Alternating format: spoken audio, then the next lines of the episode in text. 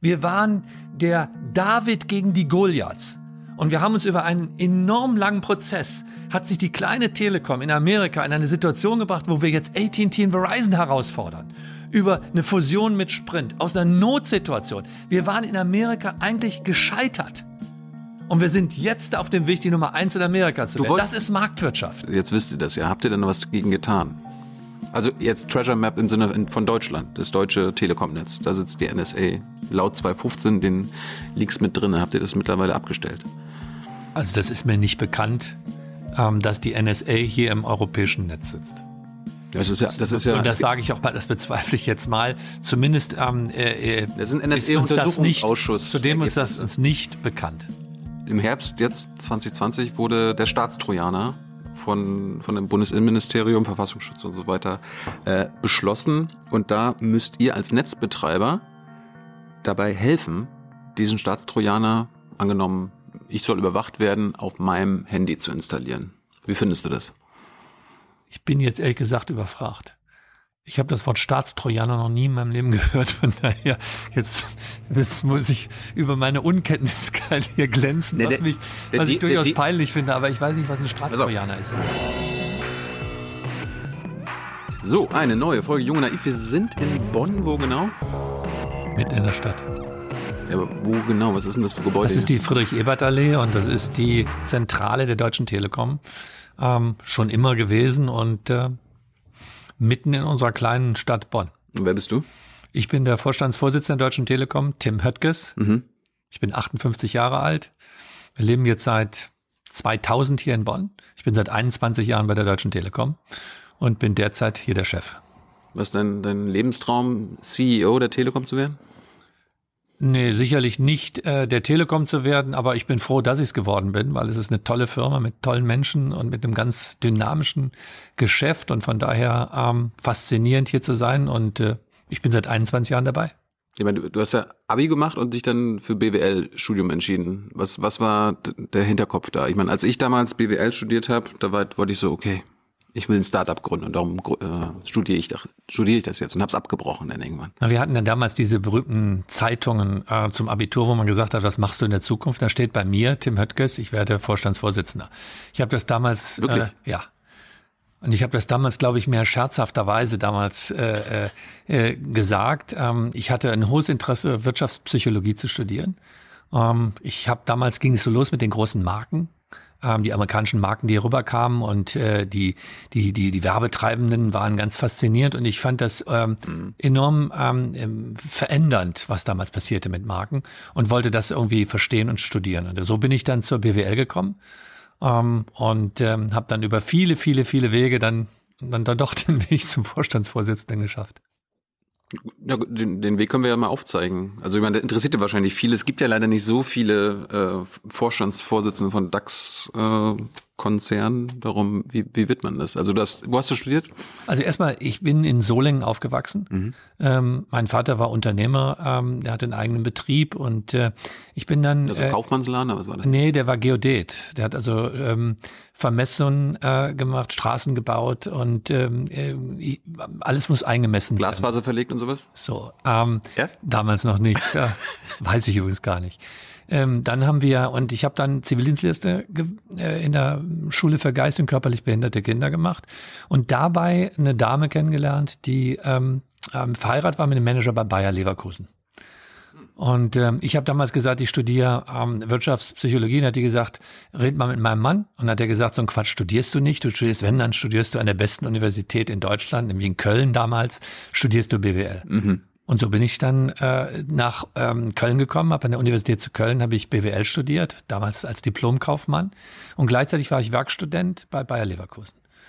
Ich habe also mein Studium bei dem Fußballverein, nicht der Pharma Nein, Pharmakonzern. bei dem Pharmakonzern.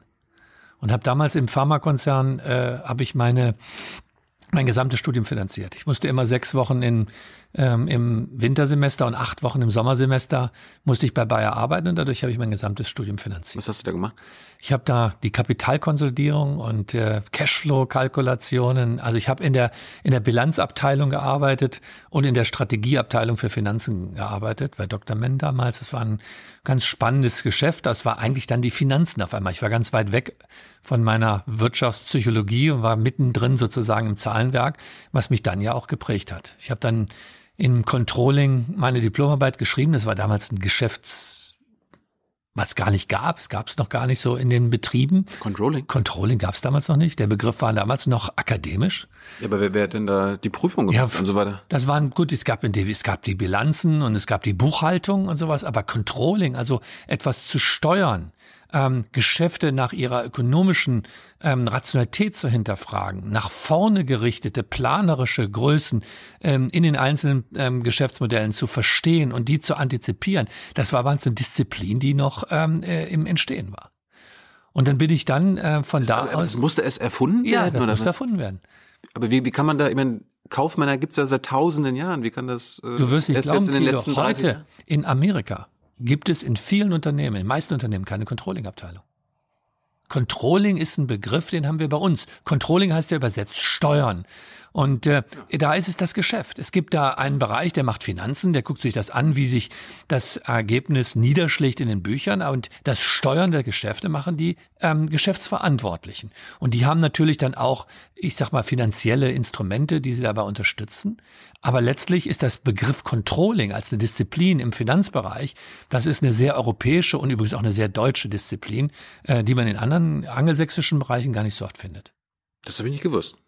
Hey Leute, Thilo hier. Unsere naive Arbeit in der Bundespressekonferenz und unsere wöchentlichen Interviews, die sind nur möglich, weil ihr uns finanziell unterstützt. Und damit das so bleibt, bitten wir euch, uns entweder per Banküberweisung oder PayPal zu unterstützen. Weitere Infos findet ihr in der Podcast-Beschreibung. Danke dafür. Aber warst du schon immer so ein Mathe-Nerd?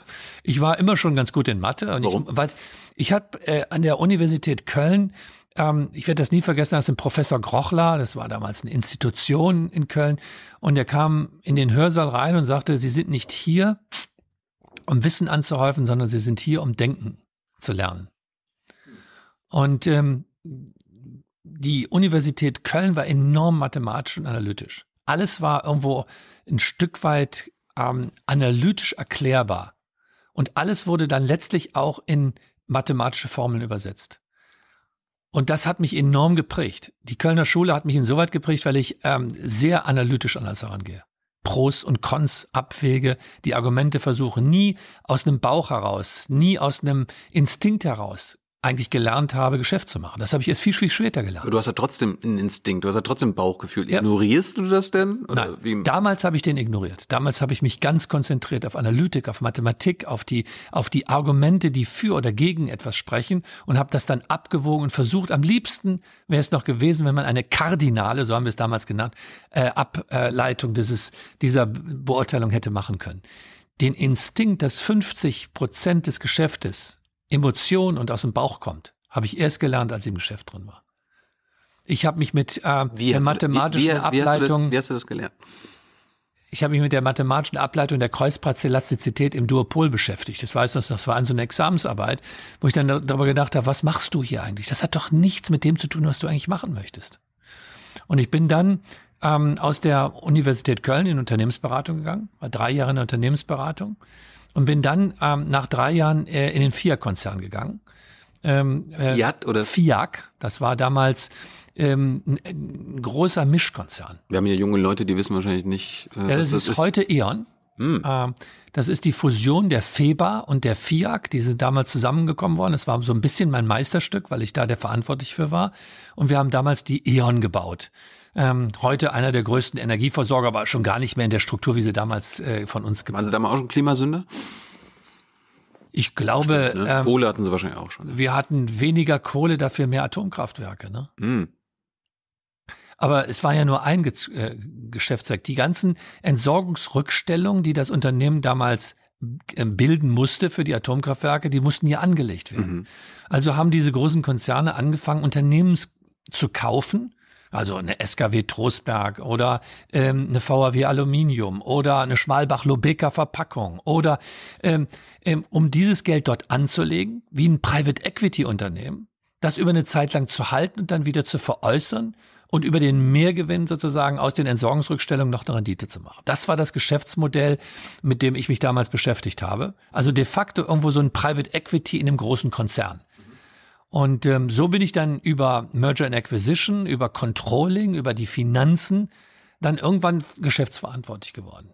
Aber ich habe jetzt nicht ganz verstanden, wo auf einmal die Moral herkam oder dein, dein, dein Bauchgefühl, wo du gemerkt hast, da kann ich jetzt nicht alles nur noch ausrechnen und also das ist das, das das Wichtigste, wusste ich schon immer, weil ich habe immer während der Schulzeit schon mit 14 Jahren bis zu meinem 20. Lebensjahr Butter, Eier, Käse verkauft und bin morgens früh Im Wochenmarkt oder was? Ja, hm. bin morgens früh dreimal die Woche vor der Schule den Marktstand aufbauen äh, gefahren auf die Märkte morgens um fünf und dann um dann um acht Uhr in der Schule zu sitzen ich habe immer unfassbar viel Geld gehabt, verglichen mit meinen ganzen ähm, ähm, Mitschülern. Ähm, und am Samstag habe ich dann verkauft. Und dann haben wir Butter, Eier, Käse verkauft. Und äh, den Käse habe ich dann nachmittags geschnitten oder die Wagen wieder bepackt, damit dann äh, mein mein Chef damals, der Herr Sieg, mit seinem großen Wagen dann wieder auf die Märkte fahren konnte. Und ähm, das war ein extrem emotionales Geschäft, weil er immer, ähm, ich sag mal, ein Stück weit Qualität, Frischheit, aber auch ähm, sehr gute Preise verkauft hat. Mhm. Und äh, dieses Gefühl, du kaufst eine gute Ware auf dem Markt, die frisch ist, das hat die, das hat die Hausfrauen da morgens früh schon um, um sechs Uhr aus den, aus den Häusern getrieben. Das war, ähm, und die waren immer große Schlangen. Da standen zehn Verkäuferinnen in dem Wagen, die dann irgendwo diese Produkte verkauft haben. Und das war extrem emotional der stand auch da und, und pries seine Produkte an, wie man das sich auf dem Fischmarkt heute, ähm, ähm, wie man es auf dem Fischmarkt heute erlebt. Und das war schon mal so ein erstes Gefühl, gesagt habe, du musst schon ein bisschen einen draufsetzen, emotional, um was zu verkaufen. Du kannst das nicht rein rational mhm. ähm, äh, anpreisen. Aber begriffen habe ich es erst bei der Telekom. Ich bin 2000 zur Telekom gekommen, nachdem wir den, diese Fusion von FIAC und FEBA gemacht haben, bin ich als Generalbevollmächtigter in Düsseldorf gelandet aber ähm, mir gefiel die Kultur der E.ON nicht. Ähm, ähm, die war damals unheimlich formal. Ähm, und ich hatte irgendwann ein Nachterlebnis äh, in der Vorbereitung für die Prospekterstellung. Diese Prospekte müssen der Hauptversammlung zur Vorlage äh, gezeigt werden und dann steht alles da drin. Und dann saßen wir nachts um drei oder um vier Uhr in den Büros in Düsseldorf und dann musste man auf so einer Landkarte die, die Kraftwerke einzeichnen. Und dann wussten wir nicht, wo, in welchem genauen Platz in Deutschland dieses Atomkraftwerk steht.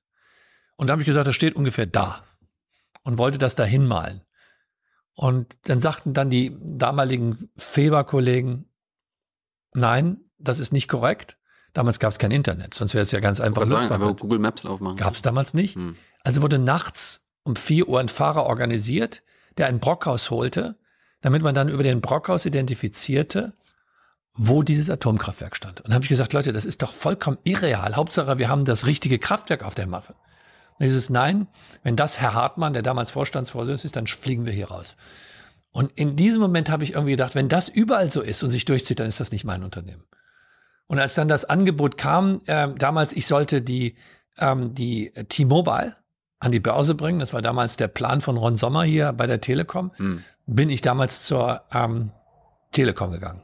Ja, aber du wusstest auch, dass die Telekom ein ehemaliger Staatskonzern war, wo viele ehemalige, also wo Beamtenmentalität bestimmt auch noch vorherrschte? Absolut. Und dann traf ich die T-Mobile Boys und war komplett fasziniert. Ähm, René Obermann war, glaube ich, damals 36. Meine Kollegen waren alle irgendwo äh, Ende 30. Wie alt warst du? Ähm, ich war 36. Mhm. Und das war irgendwo so eine Atmosphäre. Ich dachte, du bist endlich da angekommen, wo du immer hin wolltest wo es unheimlich emotional war, wo irgendwo der Kunde im Zentrum stand. Wir hatten damals die Aufgabe, die Marktführerschaft in Deutschland von, von D1 damals zurückzugewinnen. Ähm, äh, wir wollten den, die ganze T-Mobile an die Börse bringen. Da war eine internationale Aufbruchstimmung, die ich irgendwo ähm, äh, ähm, ähm, vermisst habe. Und dann habe ich eine Rede gehört, wo es darum ging, was Mobilfunk für den Menschen bedeutet. Und damals ging es ja darum, dass, dass man sich vorstellt, man hat Bilder, die man seinen von seinen Kindern bekommt, wenn man auf der Welt umher, umherreist. Dass man irgendwo teilhaben kann an, an dem Leben, äh, auch wenn man nicht da ist. Dieses Virtuelle. Hm. Und jetzt lachen alle, die zuhören. Das war damals absolut eine, eine Revolution. Wir konnten uns das nicht vorstellen. Allein ein Bild zu teilen war nicht möglich. Das Internet war gerade ähm, in der Entstehungsphase. Ja, da wurde noch nicht gegoogelt. Ich war in einem Bewerbungsgespräch, da saßen mir Leute gegenüber. Ich wusste nicht, wer die Leute waren, obwohl es Vorstellen der Telekom waren. Weil ich noch nie ein Bild von denen vorher gesehen habe. Hätte ich jetzt vielleicht damals auch schon machen können, aber das Internet war in Anfangs schon und im Mobilfunk. Dieses ganze Data Exchange, die ganze Austausch von, von Informationen, das Sharing, was wir heute ja in einer in einer Dimension erleben, wie man sich kaum vorstellen kann. Das gab es damals nicht. Und damals habe ich begriffen, dass du letztlich eine Emotion kaufst. Dass du letztlich nicht irgendwo was Rationales da kaufst, sondern ein Erlebnis kaufst. Und da hat das bei mir Klick gemacht, dass ich gesagt habe, so, jetzt muss ich im Vertrieb. Da war ich nämlich nie, ich war immer der Finanzer, immer der Analytische, immer derjenige, der versucht hat, alles mathematisch auf den Punkt zu bringen. Und dann habe ich gesagt, ich möchte jetzt irgendwo Geschäftsverantwortung übernehmen, ich möchte jetzt in den Vertrieb. Hm. Und dann bin ich Vertriebschef der T-Mobile geworden. Ich meine, klar, Emotionen gehört zum Marketing dazu und zum Verkaufen, aber wir waren ja vorhin auch bei Ethik. Äh, wo hast du oder wo tätigst du ethische Entscheidungen? Also wo wiegst du, gibt's das bei dir? Abs also jetzt, ich glaube, jetzt haben wir eben aneinander vorbeigeredet, weil mir nee, ging es nee, um nee. die also Emotionen war mir ging es um die Kaufentscheidung, mir ging es um die, wann entsche wie entscheidet ein Mensch. Ja, und jetzt sind wir bei der Unternehmerischen. Und jetzt sind wir bei der unternehmerischen, ähm, äh, die ist nicht emotional. Ich finde übrigens Ethik nicht ähm, emotional. Nein.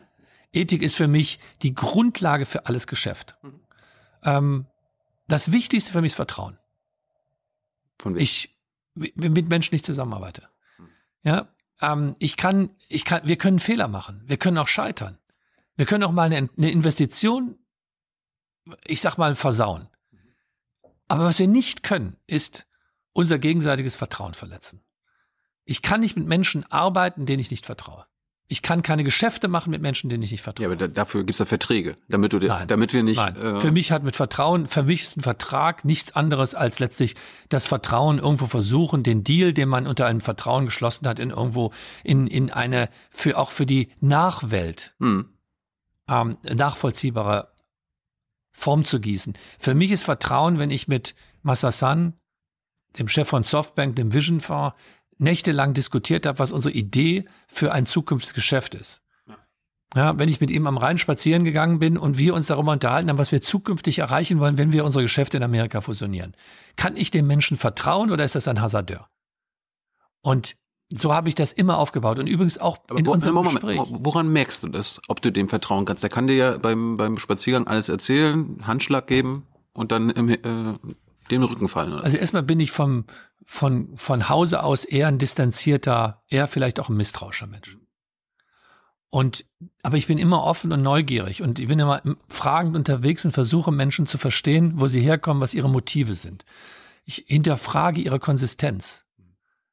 Ich versuche zu verstehen, ähm, auch über ihre Historie, ob sie vertrauensvoll mit anderen gearbeitet haben.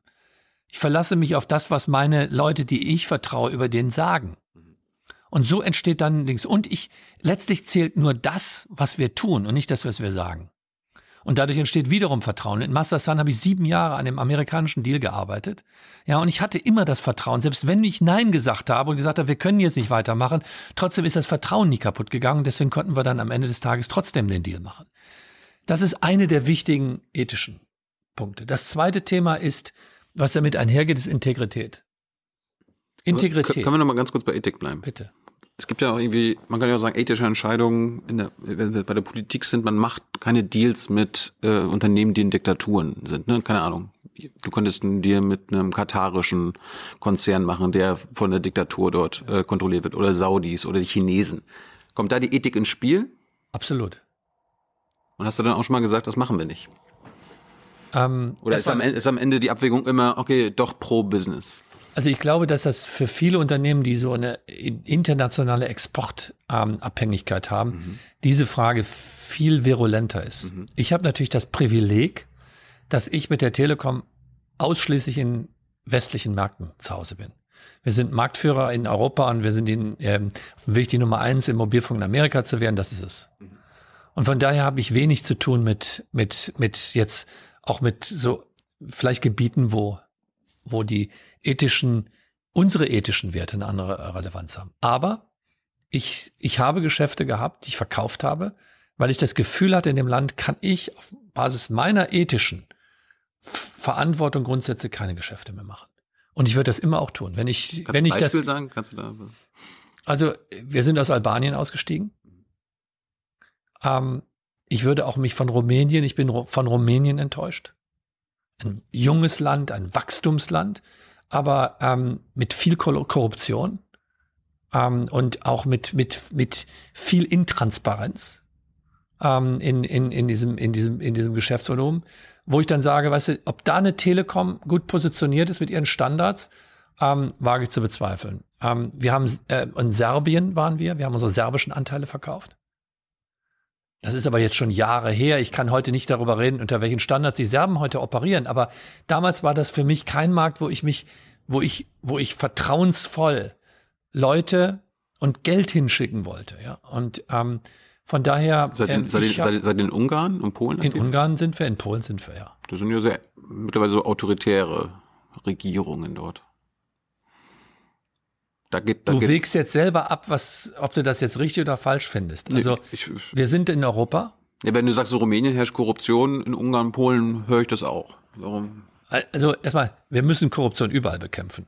Und ähm, ähm, wenn ich jetzt mal über die europäischen Länder nachdenke, in denen wir aktiv sind, wir sind Marktführer in allen Ländern von Polen bis nach Griechenland. Ähm, also die östliche Seite, dann ist das so, dass das Länder sind, wo ich sage, die haben ja eine europäische Verfassung ein, oder vielmehr ein europäisches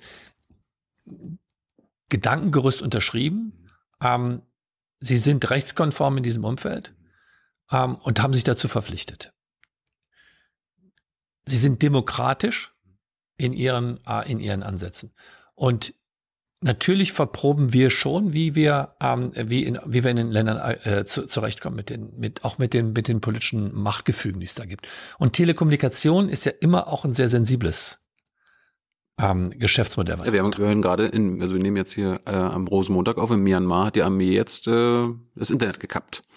in Myanmar. Myanmar, ja. Mhm. So, und de- deswegen sieht man auch, welche Verantwortung wir für Gesellschaft haben, für Demokratie haben mit unseren Infrastrukturen und Netzen. Und da achte ich schon drauf an. Ich halte auch deswegen sehr intensiven Kontakt zu allen politischen Entscheidungsträgern in den Ländern, um zu wissen, wo sich das Land hin entwickelt. Und ich verwehre mich gegen politische Einflussnahme auf unsere Infrastruktur. Du hältst Kontakt zu Orban. Ja, Aha. absolut. Wie, wie, wie redet man dann da? Wie wir jetzt miteinander reden. Ich meine, Orman ist jemand, der sehr interessiert ist daran, dass er führend ist, was Infrastruktur betrifft. Und daher muss er wissen, Führend ist ein gutes, gutes Wort, ja. Ja, aber ich meine, ich wünschte auch Deutschland wäre führend in Infrastruktur oder andere Länder. Also wir sollten den Anspruch haben, der Digitalisierung ganz vorne zu sein. Aber dann, das, jetzt ein fängt Wort, bei das war jetzt ein Wortwitz, weil er als rechtsradikal gilt. Ja, ich weiß schon, was du. Mm. Ich finde ihn, ich finde das jetzt irgendwo vermessen, weil er ist, äh, Ungarn ist ein, ein europäisches. Mitgliedsland. Ähm, ich finde, in Ungarn ist, was digitale Infrastruktur betrifft, das ist das Geschäftsmodell, was wir betreiben, ähm, ist er in der Vorreiterrolle. Er hat eine ausgezeichnete Glasfaserinfrastruktur und er hat ein tolles Mobilfunknetz. Er hat drei Wettbewerber dort äh, im Land, die Mobilfunk machen.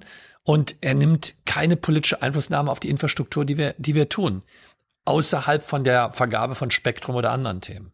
Von daher ist das Geschäftsmodell Telekommunikation jetzt für uns in, in, in ähm, Ungarn absolut unter den Maßstäben der, des Telekommunikationsgesetzes es ist ja, ist ja rein denkbar, dass es manchmal Aufruhen gibt oder äh, große Demos, wie in äh, Weißrussland jetzt in letzter Zeit, wo dann der, die Regierung sagt, wir stellen jetzt mal das Internet ab.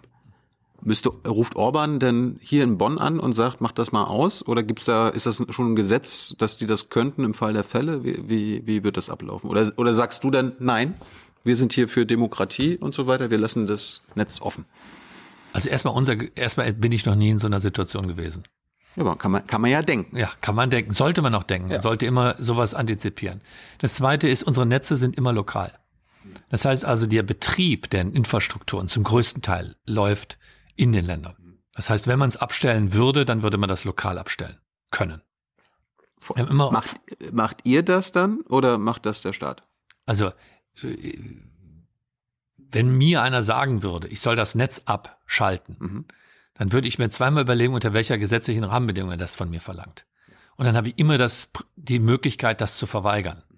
Wenn er natürlich mit seiner Armee in unseren Büros einmarschieren würde, dann hätte das natürlich irgendwo äh, andere Konsequenzen. Da würde ich immer den Schutz der Mitarbeiter in den Vordergrund stellen und sagen, gut, das ist jetzt die Situation und würde mir politische Unterstützung suchen, ähm, ob in Europa oder auch in, äh, in, in, in Deutschland, wo wir eben zu Hause sind.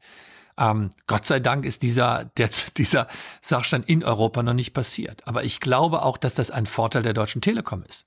Dass wir uns auf Länder konzentriert haben, die zur westlichen Hemisphäre gehören alle und dadurch auch den westlichen Wertsystemen entsprechen.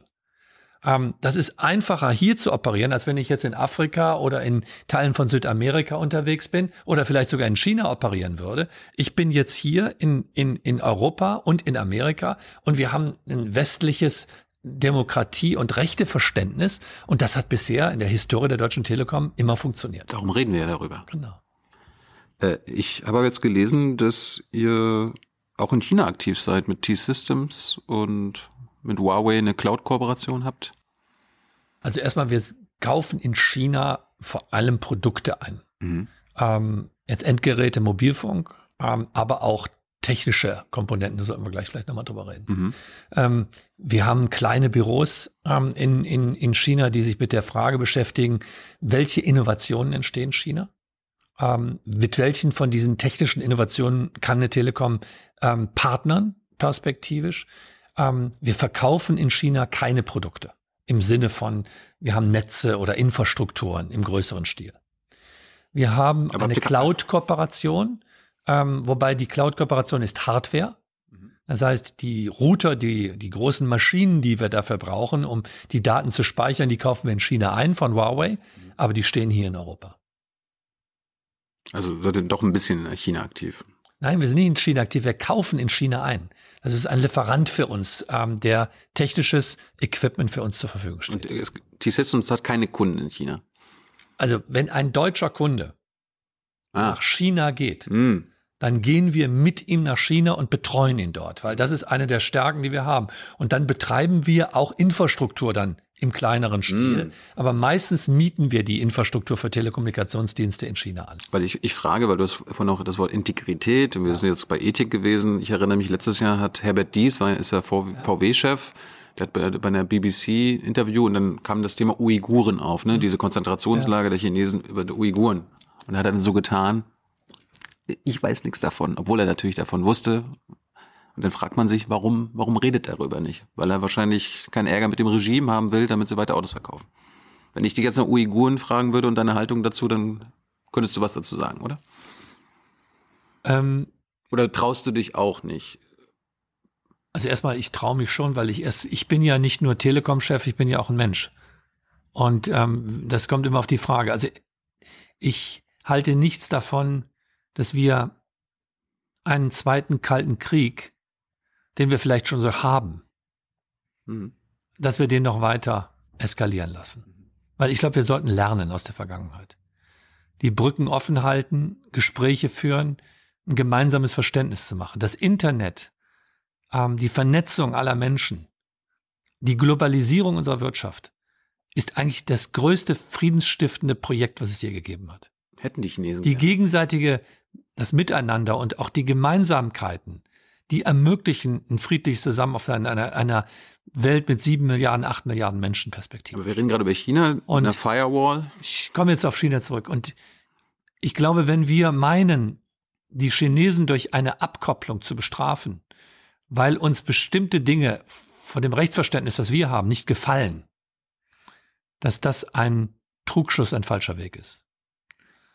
Wir sollten die Türen offen halten und wir sollten mit denen über die über die Dinge, die uns nicht gefallen, sollten wir mit ihnen reden. Ob das jetzt Hongkong ist, ob das das Tibet ist, ob das die, äh, die, die Uiguren sind. Das sind Themen, wo wir einfach mit unserem Rechtsverständnis und mit unserem ethischen Grundverständnis einfach die Verpflichtung haben, darüber zu reden. Ich habe jetzt ja nicht gefragt, ob wir da, ob wir da irgendwas abschalten sollten oder uns zurückziehen sollten oder uns abschotten sollen. Also wenn, dann schotten die sich ja von der Außenwelt mhm. ab. Aber ich hatte jetzt konkret zu den Uiguren gefragt. Jetzt, was sagt denn der Bürger Tim Höttges zu diesen chinesischen Konzentrationslagern der muslimischen Minderheit? Finde ich nicht gut. Ich finde die Unterdrückung von jeglicher Form von Minderheiten mein Demokratieverständnis sagt mir, jeder sollte sich mit den mit mit seinen mit seinen ähm, äh, unterschiedlichen Positionen in einer Gesellschaft auseinandersetzen und jede jede gewaltsame Unterdrückung oder oder ähm, ähm, von von von Minderheiten persönlich widerspricht meinem demokratischen Verständnis. Das könnte, das, wenn wir das jetzt auf den Westen beziehen, wo, wo ihr. Hier genauso, überall. Ja, in Amerika gibt's ja auch Guantanamo.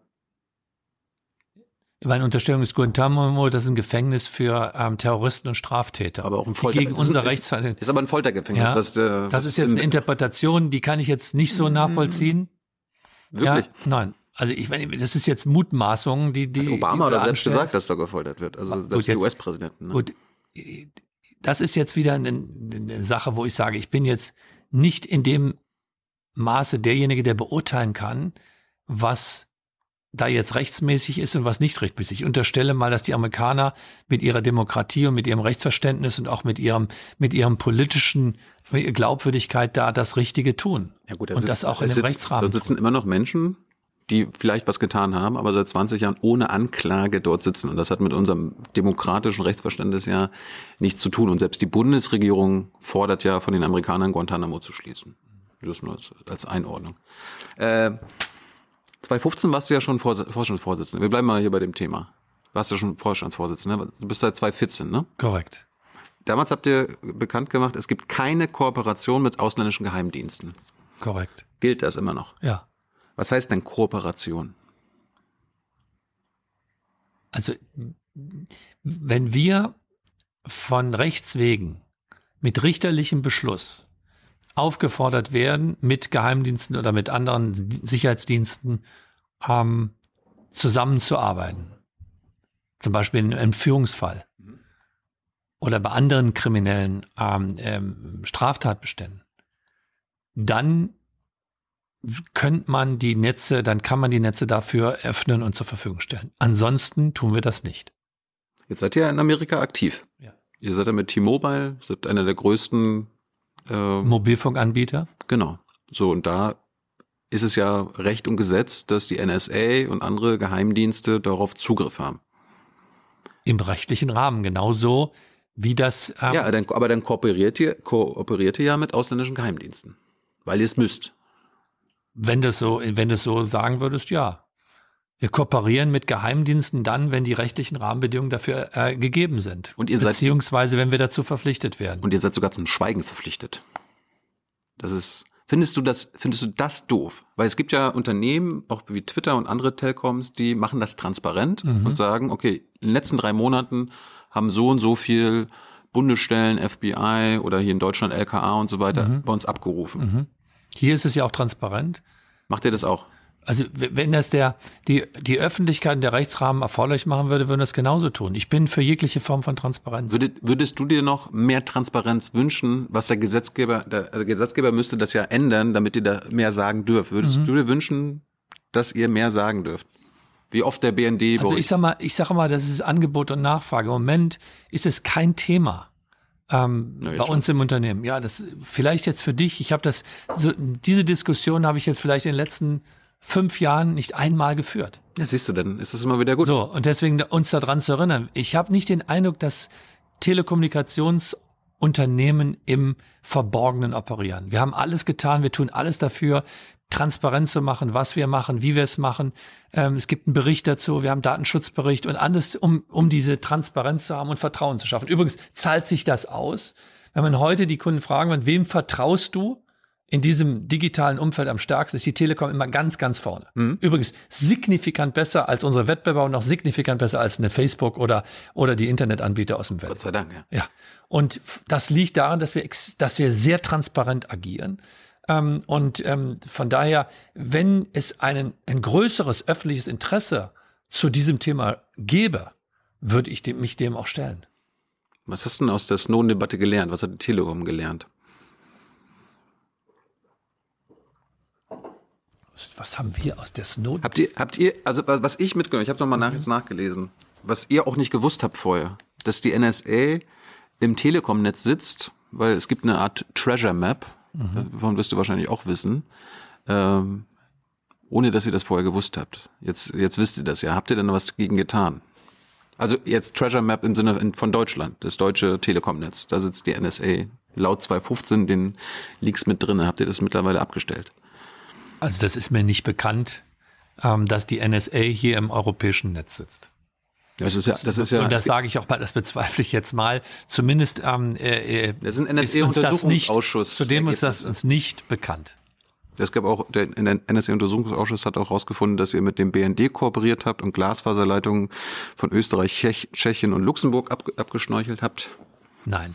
Also jetzt, es jetzt, jetzt, ich, ich, ich mag die Provokation, aber ähm, wir haben keine keinerlei dieser, dieser, dieser Vorwürfe, die mir jetzt bekannt sind, ähm, äh, hier im Unternehmen durchgeführt. Und wir haben auch keine Kooperation. Das hört sich so wie Kumpanei an, wie du es darstellst. Kooperation wäre Kumpanei. Für mich ist Kooperation ähm, erforderlich im Rahmen von rechtlichen ähm, ähm, äh, Untersuchungen oder von rechtlichen, rechtsstaatlichen ähm, Eingriffen, die erforderlich sind. Und die unterstützen wir und mehr nicht. Also wenn Kooperationen die rechtsstaatlichen Sachen sind und du vorhin gesagt hast, es gibt keine Kooperation mit ausländischen Geheimdiensten, dann gibt es sie ja doch. Nochmal, Kooperation heißt für mich, wenn es im Rahmen der juristischen ähm, äh, äh, Verpflichtungen für uns eine Notwendigkeit gibt, das Netz den, den, den Sicherheitsdienst zur Verfügung zu stellen, dann tun wir das. Darüber hinaus tun wir es. Weil ihr es auch machen müsst. Das ist ja, das, das machen ist ja, mehr, selbstverständlich. Mehr tun wir nicht. Es gab. Übrigens, das führt übrigens auch dazu, dass wir teilweise angegriffen werden.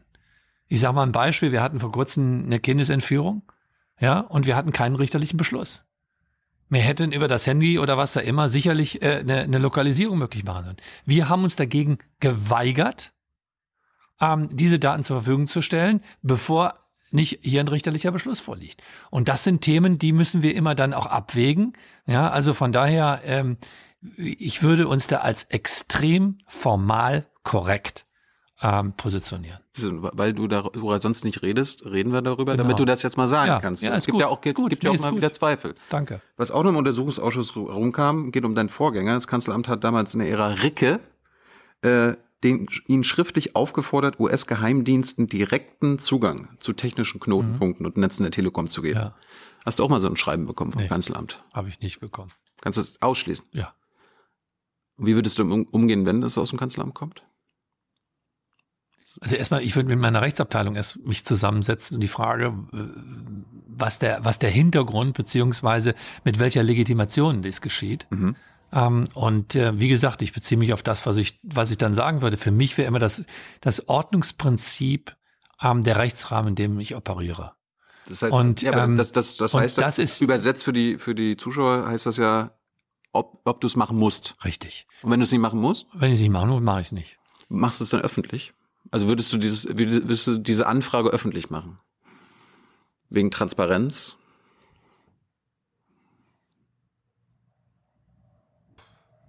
Weil liebe Leute, alle, das Kanzleramt, Merkel hat mich, hat mich gebeten. Ich finde die Frage schwierig. Die müsste ich abwägen. Ja, das ist ähm, weil, weil natürlich an so ein Unternehmen enorm viele Wünsche und Anfragen herangetragen werden. Und alles transparent zu machen, was wir machen, schafft auch oftmals Verwirrung und Verunsicherung. Das ist ein gravierender Und für uns ist, deswegen sage ich, und deswegen müsste ich eine Abwägungsentscheidung, du hilfst mir dabei, die Antwort zu finden, weil ich sage, äh, bei großen, wirklich ähm, ähm, gravierenden Anfragen in die Sicherheitsarchitektur unserer Netze würde ich durchaus dazu neigen, auch sowas öffentlich zu machen, ähm, vor dem Hintergrund der Transparenz. Aber zu viel davon öffentlich zu machen, ist auch wieder nicht gut, weil wir wollen ja nicht den, den Menschen draußen zu sehr verunsichern, was nicht passiert ist. Aber das wäre eine Abwägung, die müsste ich dann in der Situation treffen. Ricke hat ja damals dem zugestimmt oder er hat das äh, äh, Erfolge geleistet, also die technischen Knotenpunkte und die Netze der Telekom für die NSA mhm. freigegeben. Mhm. Kannst du ausschließen, dass das heute noch so ist? Ähm, ich kann das ausschließen, dass das heute, also zumindest was mir meiner Kenntnisnahme hier betrifft, ist, kann ich es ausschließen. Hm. Äh, im Herbst jetzt 2020 wurde der Staatstrojaner von, von dem Bundesinnenministerium, Verfassungsschutz und so weiter äh, beschlossen. Und da müsst ihr als Netzbetreiber dabei helfen, diesen Staatstrojaner, angenommen, ich soll überwacht werden, auf meinem Handy zu installieren. Wie findest du das? Ich bin jetzt ehrlich gesagt überfragt. Ich habe das Wort Staatstrojaner noch nie in meinem Leben gehört. Von daher, jetzt, jetzt muss ich über meine Unkenntniskeit hier glänzen, was, mich, was ich durchaus die, peinlich finde. Aber ich weiß nicht, was ein Staatstrojaner also, ist. Es gibt ja WhatsApp ja? oder andere äh, Messenger-Apps, die äh, Ende zu Ende verschlüsseln. Ja. Das heißt, äh, ein Überwachungsdienst kommt da jetzt gar nicht mehr rein und kann das mitlesen. Mhm. Es geht ja jetzt um wirklich, wirklich mal Terrorismus oder so weiter. Ne? Ist ja sinnvoll. Ähm, aber geht ja auch um alle anderen. So, der einzige Weg, das da mitzulesen, ist dann auf dem Gerät selbst Zugriff mhm. zu haben. Das heißt, du musst einen Trojaner aufs Gerät spielen, mhm. so dass du äh, mitlesen kannst, wie das Gerät äh, das handelt. So, und ihr seid jetzt gesetzlich verpflichtet. Gut, dann, wenn wir gesetzlich verpflichtet sind, das zu tun. Aber du kannst ja trotzdem ähm, sagen, ob du das äh, in Ordnung findest. Dann, dann das, ist ja, das, das ist ja eine Überwachung. Nochmal, nochmal, ich mache mir, ich finde, wir müssen uns unser Leben. Als Bürger, ne? Du bist als, ja jetzt auch genau, Bürger. als Bürger und auch als CEO der Deutschen Telekom, also als Vorstandsvorsitzender der Deutschen Telekom, habe ich eine Verpflichtung, ähm, den rechtlichen Anfordernissen nachzukommen. Und das tue ich dann auch. Aber du kannst ja auch als Bürger sagen, ich finde das trotzdem scheiße.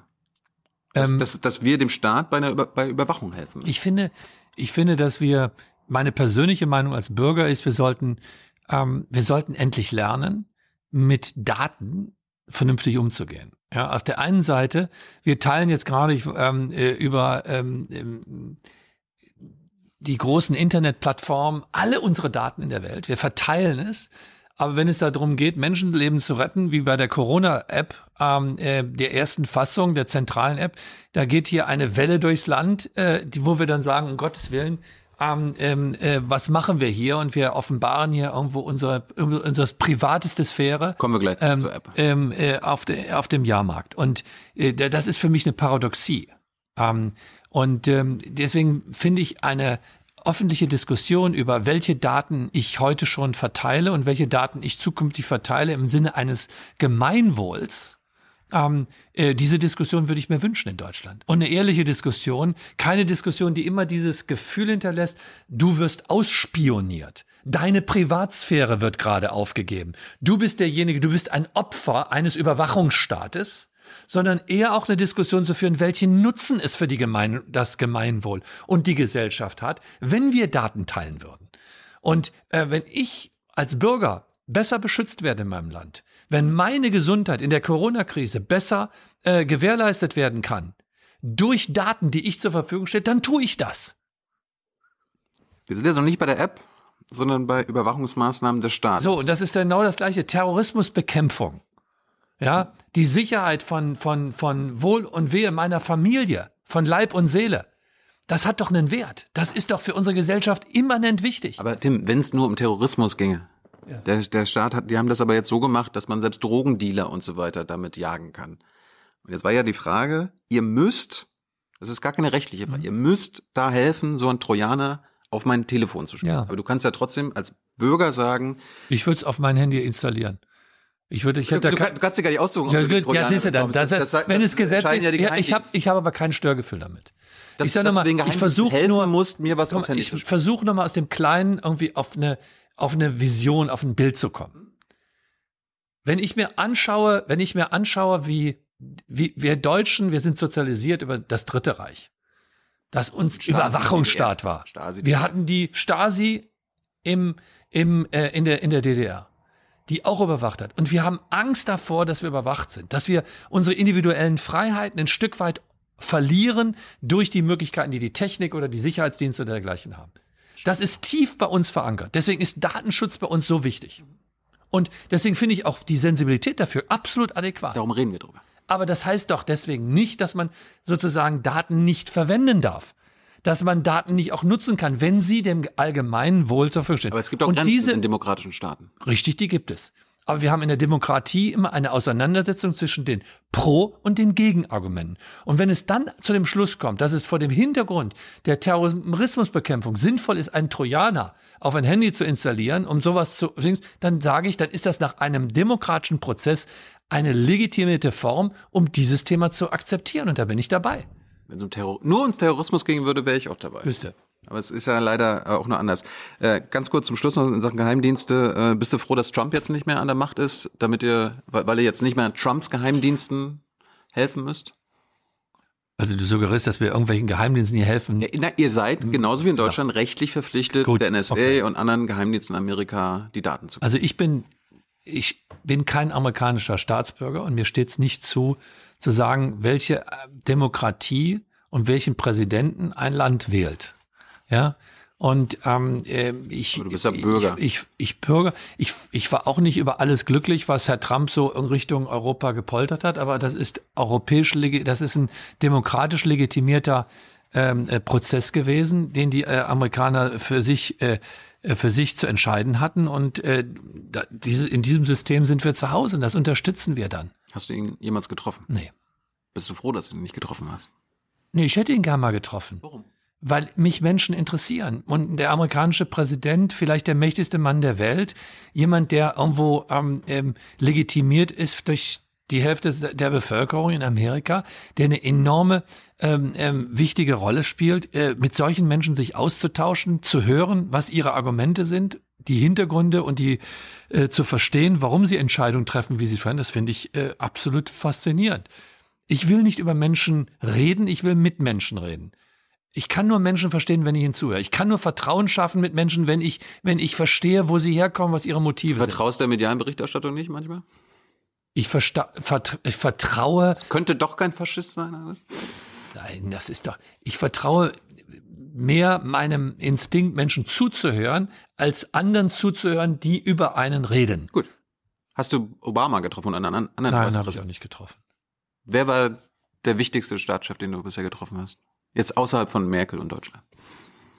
Also erstmal, ähm, Frau Merkel ist sicherlich eine der beeindruckendsten ähm, äh, Führungs- und äh, Politiker, die, ich je getroffen habe. Ähm, ich bin jetzt nicht so in, in, in dieser Politik und auch mit auch großen. Machen. Ähm, ich ich habe die französischen mm, Premiers getroffen, ich habe den die Griechen getroffen, auch alle. Ich meine, in meinen Ländern, die kenne ich alle, aber äh, die ganzen Regierungschefs. Aber ich würde jetzt, ich ich finde, jeder Einzelne hat irgendwas immer unterschiedlich, sehr individuelles mit sich gebracht. Aber es gibt jetzt nicht irgendwo den einen, den ich jetzt irgendwo jetzt hier ähm, äh, besonders hervorheben möchte. Kommen wir zur App. Go ahead wir sind ja äh, befreundet so mit dem Chaos Computer Club. Mhm. Die sind ja sehr kritisch, wenn es um Regierungssoftware äh, und so weiter geht. Das, die habt ihr mit SAP entwickelt und die waren sehr zufrieden, weil ihr Datenschutz vorangestellt habt, weil es eine dezentrale mhm. Sache ist. Mhm. Bist du immer noch mit der App zufrieden? Ja. Warum? Ähm, weil sie mich schon, jetzt fange ich beim Kleinen an, weil sie mich schon ein paar Mal beschützt hat. Schon ein paar Mal. Ich benutze sie seit Anfang an, bisher war aber mir noch nichts. Ich bin jetzt, ich könnte dir jetzt drei Namen sofort setzen, um das zu verifizieren. Ich war bei einem Vorstandsvorsitzenden in Deutschland. Wir saßen morgens früh zusammen und abends waren wir eingeladen. Und in dem Meeting kriegte er eine Mitteilung, dass, ähm, dass er einen Kontakt hatte mit jemand, ähm, der, der, ähm, der infiziert ist. Daraufhin hat er das Meeting, in dem Meeting hat er das Meeting verlassen, hat gesagt, jetzt lass ich mich testen. Er ist dann negativ getestet worden und seine Frau ist positiv getestet. Und ich war am Abend eingeladen bei denen zum Abendessen. Bist du aber so, hingegangen? Natürlich war ich nicht da, weil natürlich nach dem, ja. nach dem, nach dem, äh, nach der Meldung hat er gesagt, wir lassen das mal heute besser. So, ist das eins Beispiel. Das ist mir dreimal in ähnlicher Form passiert, dass Leute, dass meine App rot gezeigt hat und äh, in dem Umfeld war. Das hat, das heißt, die App ist nicht die Lösung aller Probleme. Das sollte sie auch nie sein. Aber alleine, wenn sie mir hilft, in diesem, in diesem Umfeld mehr Sicherheit zu bekommen, dann ist sie allenfalls allenfalls, äh, äh, dann ist sie allen äh, das schon wert, was sie, was sie, ähm, äh, was sie äh, darstellt. Zweitens, kein anderes Land auf der Welt hat so eine hohe Durchdringung mit der App. Wir haben über 25 Millionen Menschen, die die App momentan nutzen. So. Moment, Moment. Und Downloads, 25 Downloads oder wer, Nutzer? Wer Downloads? Ich weiß nicht. Ich habe auch zwei Handys. Das ist, da habe ich zweimal, also ich habe zwei runter. Wir haben Datenschutz. Ich weiß das nicht. Ja, ich sehe nur die Könnt Downloads. Das nicht raus? Nein, das kann ich nicht rauskriegen. Ah, okay. So, jetzt sage ich, wir haben 25 Millionen, 25,3 glaube ich sogar, Downloads. Mhm. Ja, kein anderes Land hat so eine weite Durchdringung und das übrigens in einer Rekordgeschwindigkeit.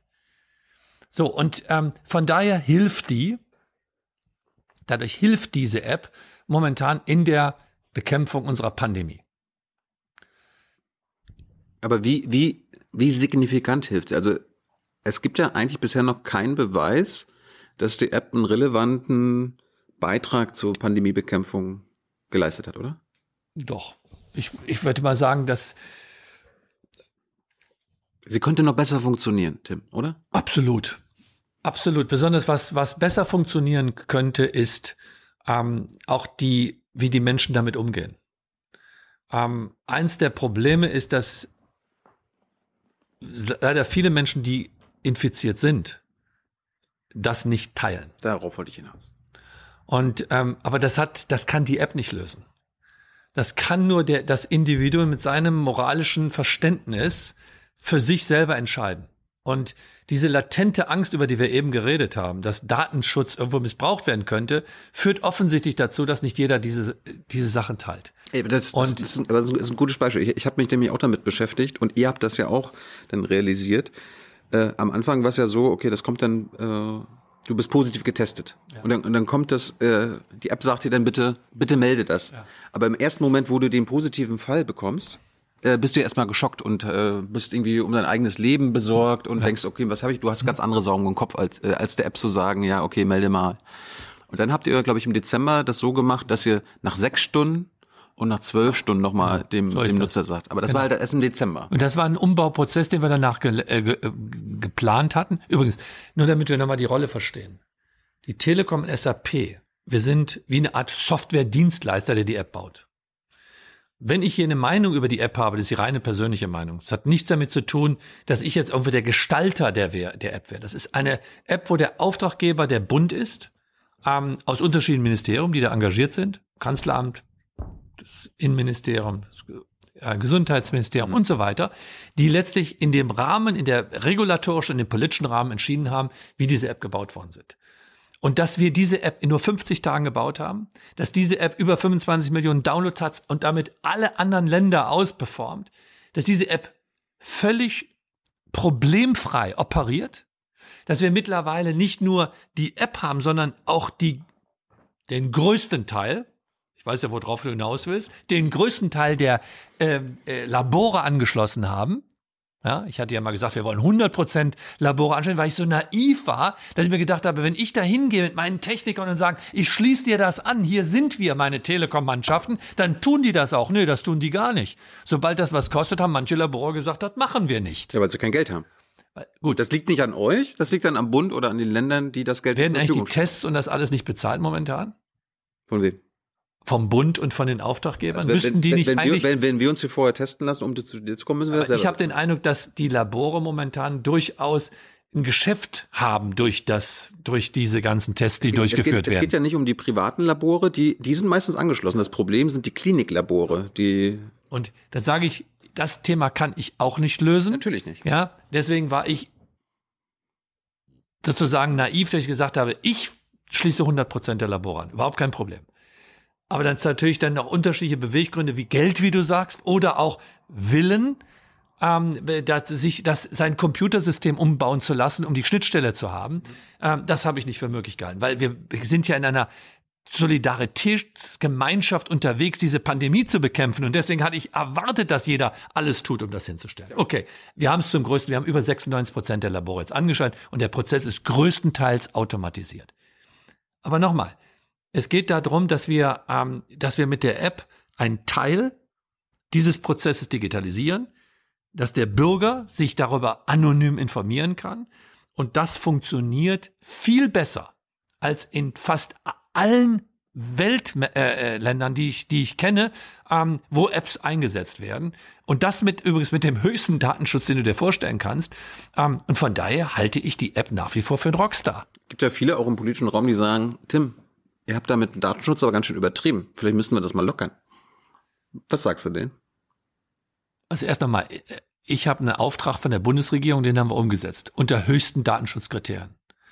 Ähm, wenn du mich als Bürger fragen würdest, als Person, ähm, ich hätte kein Problem, meine Daten mit anderen zu teilen. Auch ähm, äh, äh, bestimmte ähm, Kontaktprofile, mit denen ich da in Kontakt gewesen bin, um diesen Prozess der Gesundheitsämter die das ja dann alles manuell, übrigens Listen, wo dann auch die Frage, wer steht da eigentlich drauf, welcher Name ist dahinter, sozusagen nachvollziehen würden. Ich hätte, ähm, so ist die App aber nicht konzipiert, ich hätte als Privatperson Höttges damit kein Problem gehabt. Was ist mit der Clusterfunktion? Das, das wird jetzt gefordert, dass ihr da an der App mal, also die weiterentwickelt in dem Sinne, dass sie erkennt, okay, wir sind ja gerade in einem Großraumbüro, wo 20 Leute noch sitzen, mhm. ne, wo dann jeder einzelne so 15 Minuten ist das jetzt in deiner Nähe gewesen. Also diese Clusterfunktion, das sind ja meistens die Superspreader-Events ja. oder Familienfeiern und so weiter. Da braucht die App eine andere Art von, also die braucht eine andere Funktion. Arbeitet ihr daran? Das wünscht sich ja Drosten und andere Virologen. Also erstmal, wir sind ja die, die App basiert ja heute auf einer bestimmten Bluetooth-Schnittstelle. Richtig. Und diese Bluetooth-Schnittstelle sendet und empfängt mit unterschiedlichen ähm, Geschwindigkeiten im Millisekundenbereich.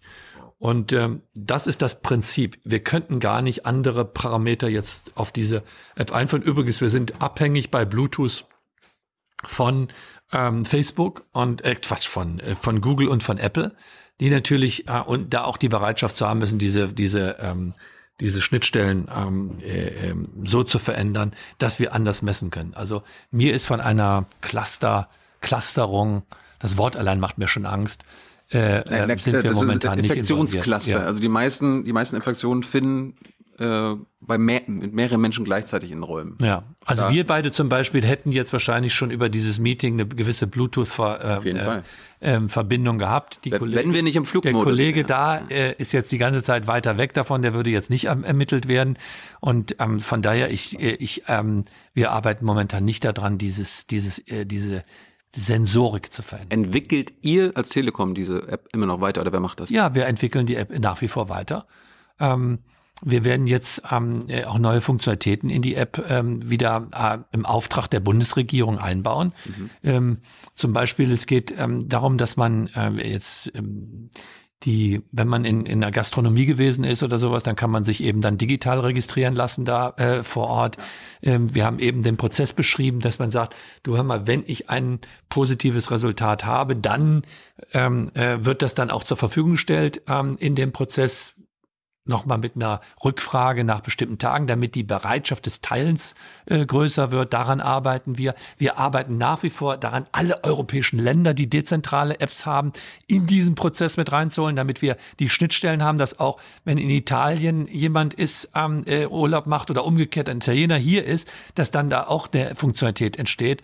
Ähm, all diese Funktionalitäten bauen wir. Und ich finde, ähm, äh, das ist das ist gut, dass das, ähm, dass wir das System haben. Du betonst ja, dass das im Aufdruck des Bundes passiert. Mhm. Woher kommen die mit den, woher äh, kommen die Ideen? Sagst du, also jetzt einfach nur vereinfacht, Tim ruft bei Merkel an und sagt, also wir hätten, wir könnten diese Funktion entwickeln. Dafür müsst, da müsst, da müsstet ihr einen Auftrag geben. Oder denken die sich aus, was es braucht und rufen dann Telekom an und sagen, könnt ihr das hinbekommen?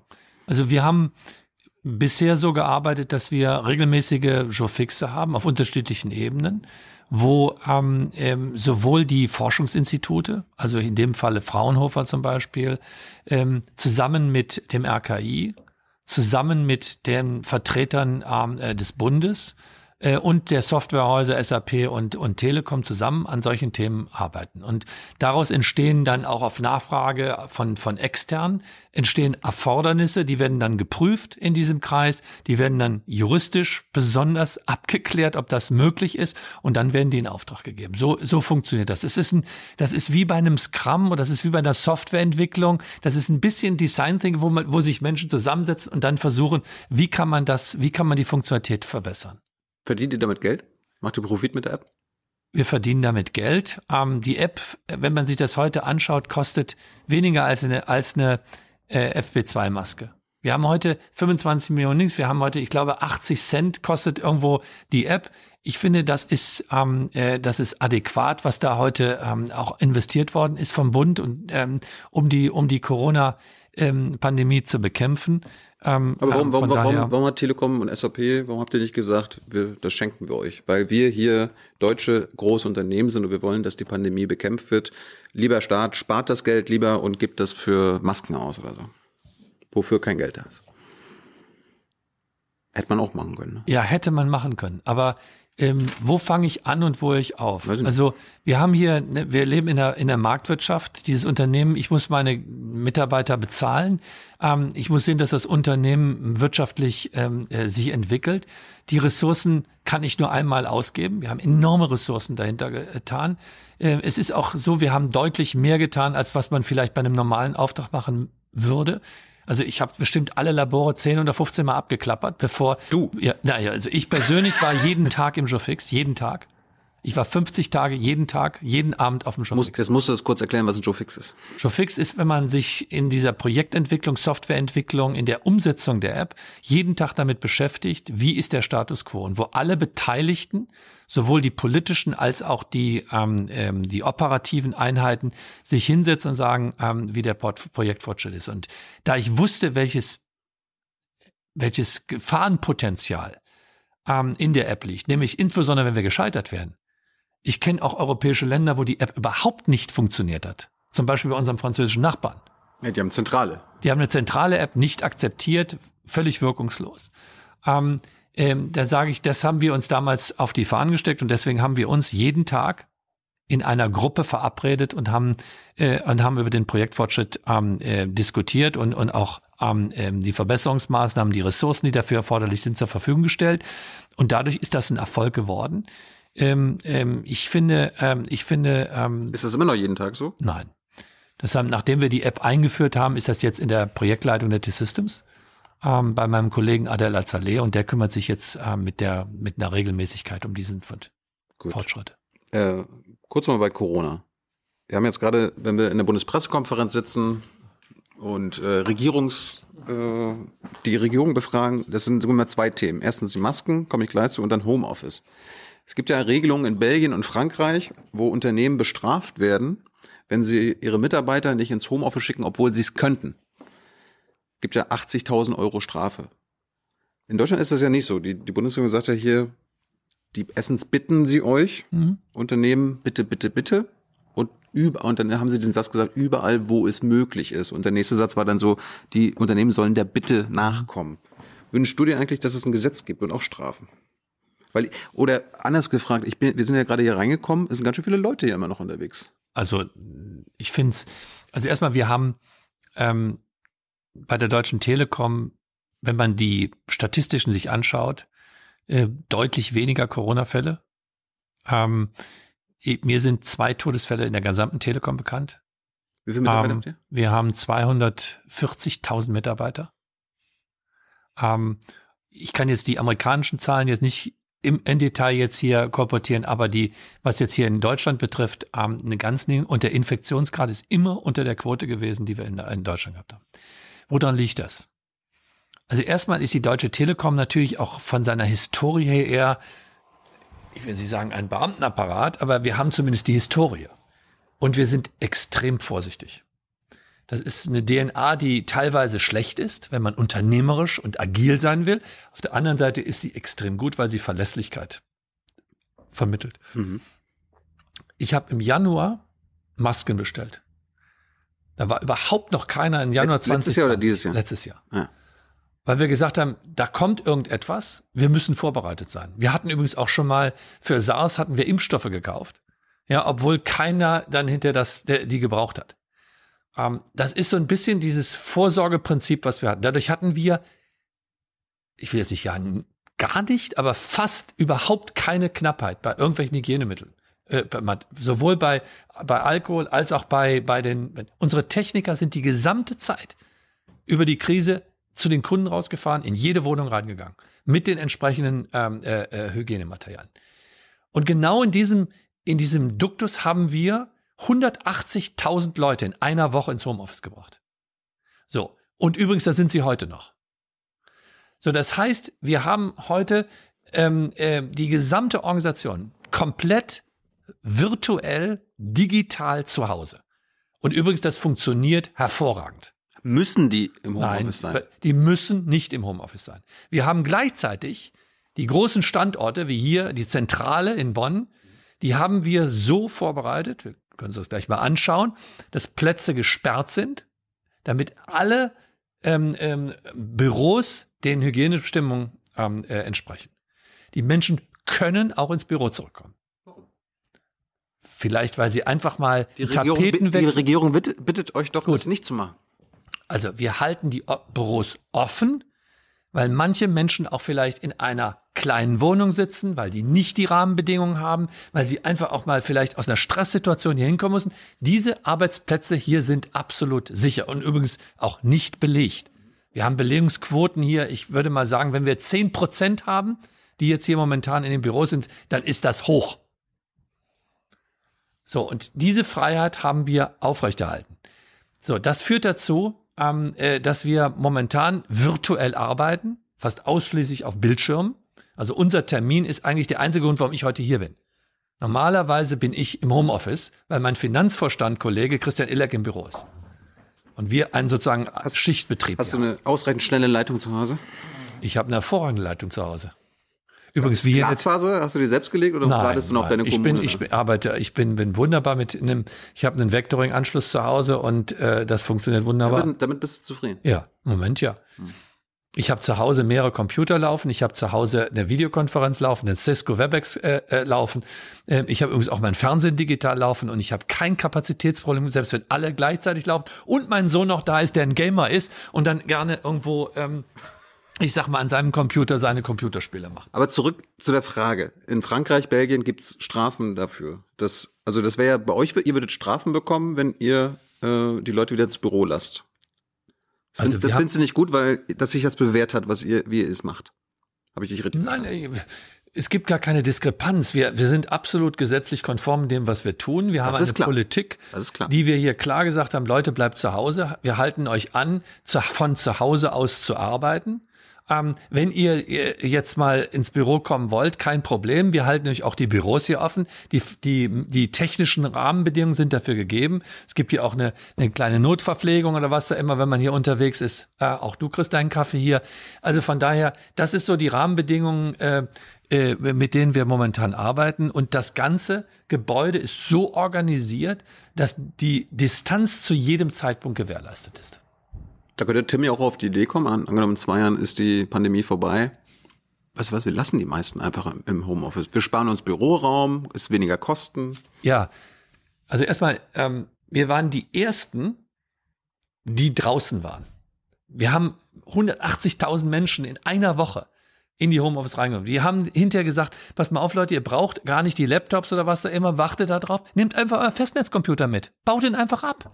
Und die Leute haben einfach den Arbeitsplatz sozusagen mitgenommen und nach Hause gebracht. Echt? Ja, weil wir nicht so viele Laptops hatten oder Computer für alle. Hm. Und deswegen haben wir gesagt, für die Callcenter, bitte nehmt doch einfach die Hardware mit. Und dann haben wir das organisiert und es funktioniert komplett reibungslos. Übrigens, die Deutsche Telekom, und deswegen haben wir auch 500 Euro an alle gezahlt. Ja, als, als, als Danke für jeden Mitarbeiter. Das hat so toll funktioniert. Wir hatten eine niedrigere Quantenquote. Ähm, die Menschen haben länger und intensiver gearbeitet während der Corona-Zeit bis heute. Ähm, und gleichzeitig unsere Service-Level, unsere Servicequalität ist deutlich gestiegen in dieser Zeit. So, das heißt, das war ein fantastisches Jahr 2020 vor dem Hintergrund dessen, was wir als Firma erreicht haben in dieser Katastrophe der Pandemie. Hm. So. Gleichzeitig, gleichzeitig sage ich aber jetzt auch, wir brauchen die Büros bald wieder zurück. Weil der Ort der Auseinandersetzung, der Kreativität, des Teams, der Ort der Identität der Marke, der Ort, wo, wo ich mich sozial mit anderen verknüpfe, der Ort, wo der Feedback stattfindet, wo eine gewisse Distanz wegfällt, die man im vir virtuellen Raum hat, der ist das Büro. Und deswegen brauchen wir das Büro auch zukünftig äh, als, als, als Zentrum äh, der. Brauchen wir so viel Büro wie vorher? Nee, brauche ich nicht. Und wir arbeiten auch daran, unsere Büroflächen zum Beispiel in Deutschland zu reduzieren. Aber das heißt nicht weniger Mitarbeiter. Nein, das heißt weniger Büros. Ich, wir, wir hatten schon vor der Pandemie, hatten wir immer mehr Büroflächen, als wir Menschen hatten. Warum? Weil die Menschen teilweise eben unterschiedliche Zeit, wir haben 34 Stunden, wir haben 37,5 Stunden. Das heißt also unterschiedliche äh, Zeiten, die sie im Büro verbringen. Zweitens, wir haben viele Menschen, die beim Kunden sind. Dadurch brauchen die auch nicht permanent ihren Arbeitsplatz. Drittens, ähm, wir hatten wenig Homeoffice. Diese Kombination wird jetzt zukünftig geändert werden und dadurch brauchen wir insgesamt weniger Flächen. Zudem bin ich der Meinung, dass Flächen auch belegt sein müssen. Nichts ist schlimmer als eine Stadt, wo es keinen Menschen gibt, ein Dorf, wo es keinen Menschen gibt. Büros sind Dörfer.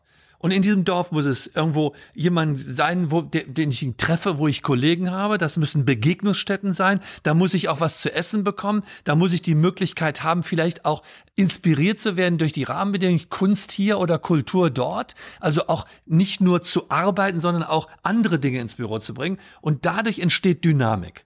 So ein großes Büro wie die Zentralen unserer Konzerne sind Orte der Begegnung. Das sind Dörfer. Und diese Dörfer müssen leben. Und deswegen ist es gut, wenn da viel Leben stattfindet. Das heißt, wenn da auch viele Menschen sind. Kommen wir mal zum Konzern an sich. Womit verdient die Deutsche Telekom Geld? Wir verdienen im Wesentlichen unser Geld mit der Connectivity, der Vernetzung von Menschen.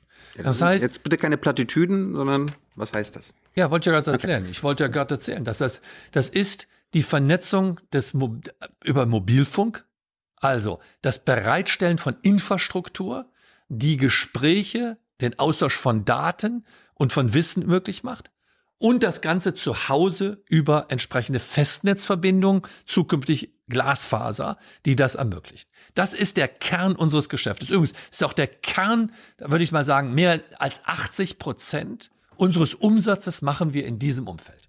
Wir machen 120 Milliarden Umsatz weltweit mittlerweile als Telekom global. Ähm, und der Großteil findet statt in der Verbindung, in der Infrastruktur, die wir bauen, zur Vernetzung von Menschen, mhm. plus den Diensten, die diese Vernetzung möglich machen. Sprich Sprachservices, sprich Data Exchange, sprich sichere Konferenzen, sprich Sicherheitssoftware, die dafür erforderlich ist, sprich ähm, äh, ähm, das ganze Thema von sogenannten Diensten, die auf diesen Netzen stattfinden. Was müsst ihr machen als Konzern? Entweder weil ihr richtig verpflichtet dazu seid oder weil ihr es schon immer gemacht habt, womit ihr kein Geld verdient? Jedes Unternehmen, also das sollte ich nicht sagen, bei der Telekom muss jedes Unternehmen auf Dauer sein Geld verdienen. Das heißt, muss positiven Cashflow produzieren. Da, da, da kommen wir gleich zu. Okay.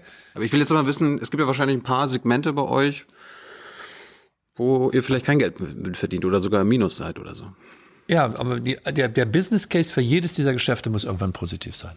Ansonsten sollten wir es nicht machen. Was ist denn, was, was ist denn Also sagen wir ein Beispiel, nehmen wir ein Beispiel. Es gibt, wir bauen heute eine Plattform auf für die Vernetzung der Dinge. Mhm. Internet of Things, IoT. Mhm.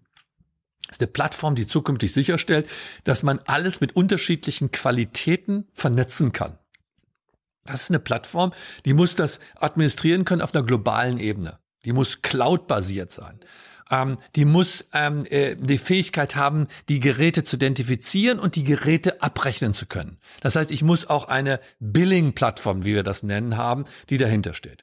Das ist ein großes Investition, die wir haben. Das sind dicke zweistellige Millionensummen, die wir da jährlich rein investieren. Mhm. Aber diese Plattform ist im Entstehen und die Auslastung ist noch nicht groß auf dieser Plattform. Also sind wir heute negativ mit dem Thema. Wenn die in fünf Jahren immer noch negativ ist, dann hat die ein Problem. Du auch. Dieses Geschäftsproblem. Nein, das, ich weiß nicht, ob ich dann ein Problem damit habe, aber äh, das wird zumindest dann irgendwo, das wird dann zumindest zur Diskussion hier in diesem Raum gestellt werden. Was machen wir hier? Hast du schon mal was gehabt, wo genau sowas war und dann du gesagt hast, ey, wir machen das seit fünf Jahre, wir machen das in zehn Jahre. Glaubt mir, dass wir das hinbekommen. Ja. Also, dass wir damit Profit machen. Ja. Kannst du uns ein Beispiel nennen? Also wir hatten ganz oft solche Diskussionen. Wir hatten zum Beispiel mal die Diskussion, sollen wir Kongstar schließen? Um das mal ein praktisches Beispiel zu geben. Unsere Zweitmarke. Mhm. Ähm, weil das ging am Anfang langsam los. Und dann gibt es sehr früh immer die Leute sagen, komm, pass mal auf. Die Amerikaner sagen immer fail fast. Ja, also scheitere schnell. Lieber jetzt dann zu sagen, wir hören damit auf. Und dann habe ich gesagt, Leute, wir brauchen Geduld für solche Themen. Lasst uns noch ein paar Jahre geben. Heute macht das Geschäft über 500 Millionen Umsatz. Ist ein sehr erfolgreiches Geschäft und profitabel. Beispiel. Anderes Beispiel, die E-Mail. Wir hatten mal die Idee, ähm, die E-Mail, also die sichere, verschlüsselte E-Mail für die gesamten Kommunikation von äh, ähm, des Rechtsverkehrs, der öffentlichen Kommunikation. Ein Auftrag aus dem Innenministerium damals, das zu machen rein auf privatwirtschaftliche Diese mit United Internet ein entsprechendes Produkt aufgebaut und dergleichen mehr. Mhm. Wir haben einen dreistelligen Millionenbetrag investiert, aber es hat nie jemanden gegeben, der dieses Produkt genutzt hat, weil es einfach überkompliziert war. Haben wir in dem Raum hier gesessen und haben gesagt, wisst ihr was, wir können jetzt noch lange auf einem toten Gaul reiten, der wird deswegen nicht schneller. Und haben das Produkt eingestellt. Dieses Scheitern und Gewinnen haben wir jeden Tag in dieser Diskussion. Das ist unser Tagesgeschäft. Und natürlich gibt es viele Anwendungen, die auch nichts werden. Das gehört bei uns dazu. Und von daher, ähm, ich weiß nicht, worauf du hinaus willst, aber äh, nee. da gibt es jetzt irgendwo keine. Ich habe da auch, es tut natürlich immer weh, wenn man was verloren hat, aber umso mehr freut es auch, wenn man dann was aufgebaut hat, was gut funktioniert. Nee, ich wollte nur unterschreiben, das ist ein unternehmerisches Risiko. Absolut. Was, ist, was sind eure Profittreiber? Was sind eure Cash Cows? Am meisten Geld verdienen wir in Amerika, in den USA. Mit dem Mobilfunk. Mit dem Mobilfunk. Warum? Erstens, weil ähm, man muss sich Amerika vorstellen, das ist ein Markt mit 330 Millionen Einwohnern, wo man für das gesamte Land ein Produkt anbieten kann, unter einem Rechtsrahmen.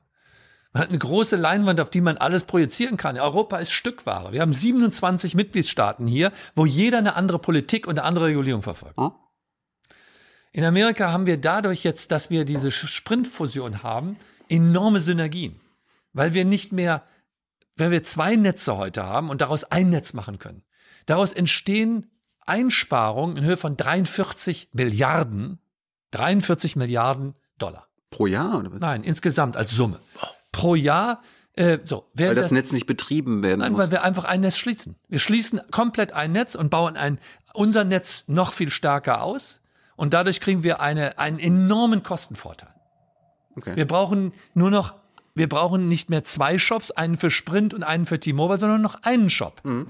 Ja? Und egal was wir tun, die Kosten werden dann nicht verteilt auf 30 Millionen oder 40 Millionen Kunden, sondern auf 120 Millionen Kunden. Das heißt, die Stückkosten werden deutlich niedriger für uns und dadurch haben wir Kostenvorteile und dadurch verdienen wir. Dazu kommt dazu, dass wir in Amerika von den Kunden doppelt so viel pro Monat bekommen im Mobilfunk, als das eigentlich sogar fast dreifach so viel, wenn man die Kontraktverträge mal anguckt, also die Vertragsvereinbarungen, die wir mit den Kunden haben, als in Europa. Das heißt, die Profitabilität pro Kunde in Amerika ist mehr als doppelt so hoch als bei uns. Du könntet ja auch sagen, hier, wir sind T-Mobile, wir kommen aus Europa, bei uns sind die äh, Preise alle billiger äh, wir machen hier europäische Preise, dann würdet ihr wahrscheinlich 100 Prozent das Marktes. Aber das ist ja nicht unternehmerisch. Ja, ja. Unternehmerisch, wir wollen ja nicht unsere Produkte verschenken, wir wollen wir wollen ja, maximieren. Wir wollen, nein, wir wollen Geschäft machen, um in die Zukunft weiter investieren zu können.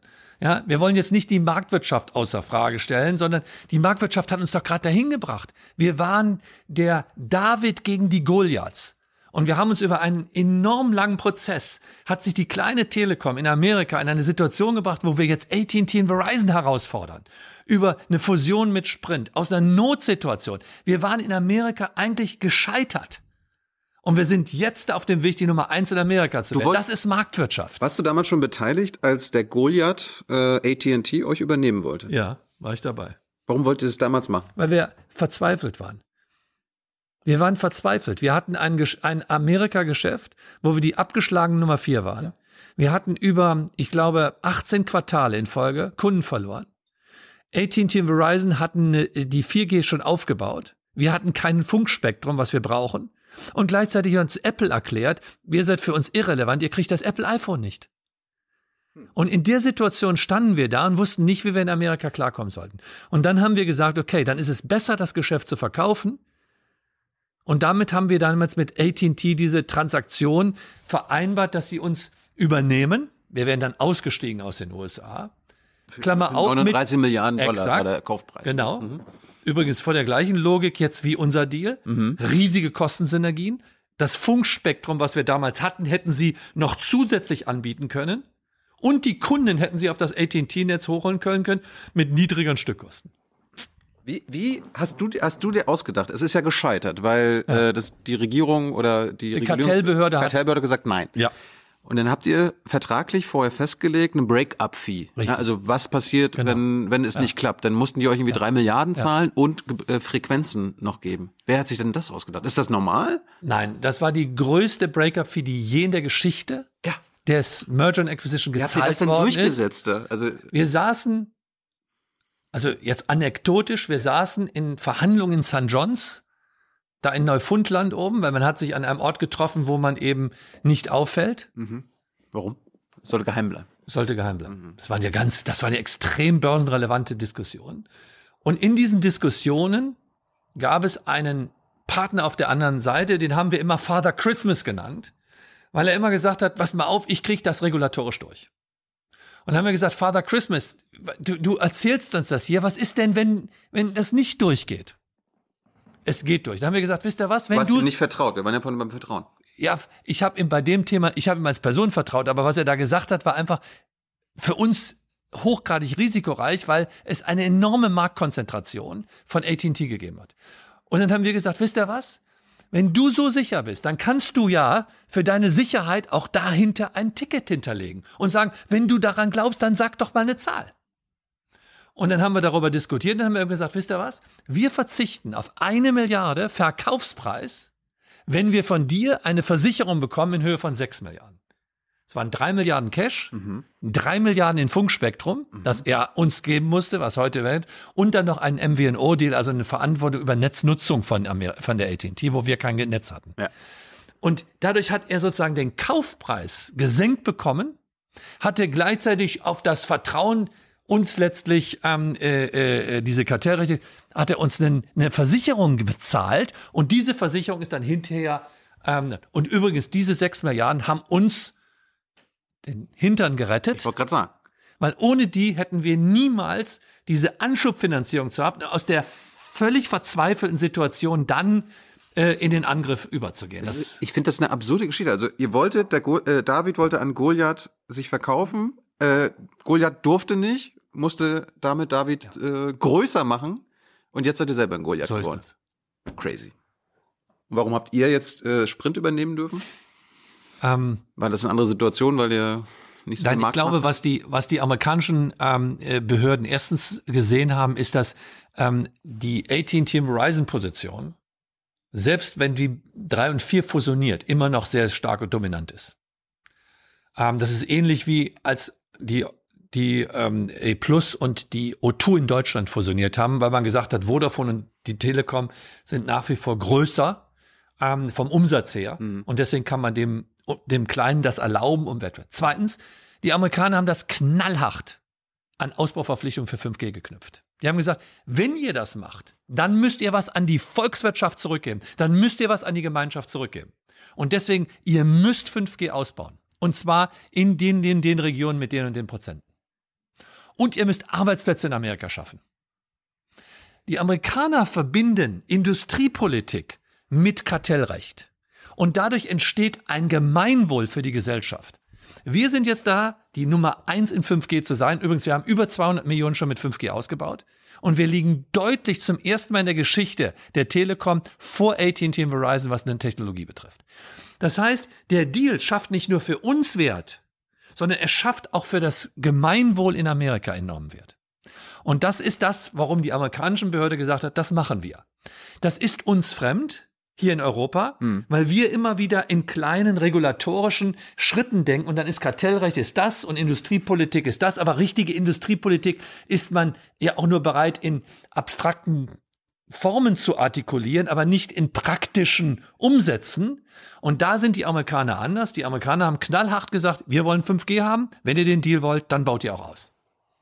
Warum verdient denn dein T-Mobile-Chef mehr Geld als du?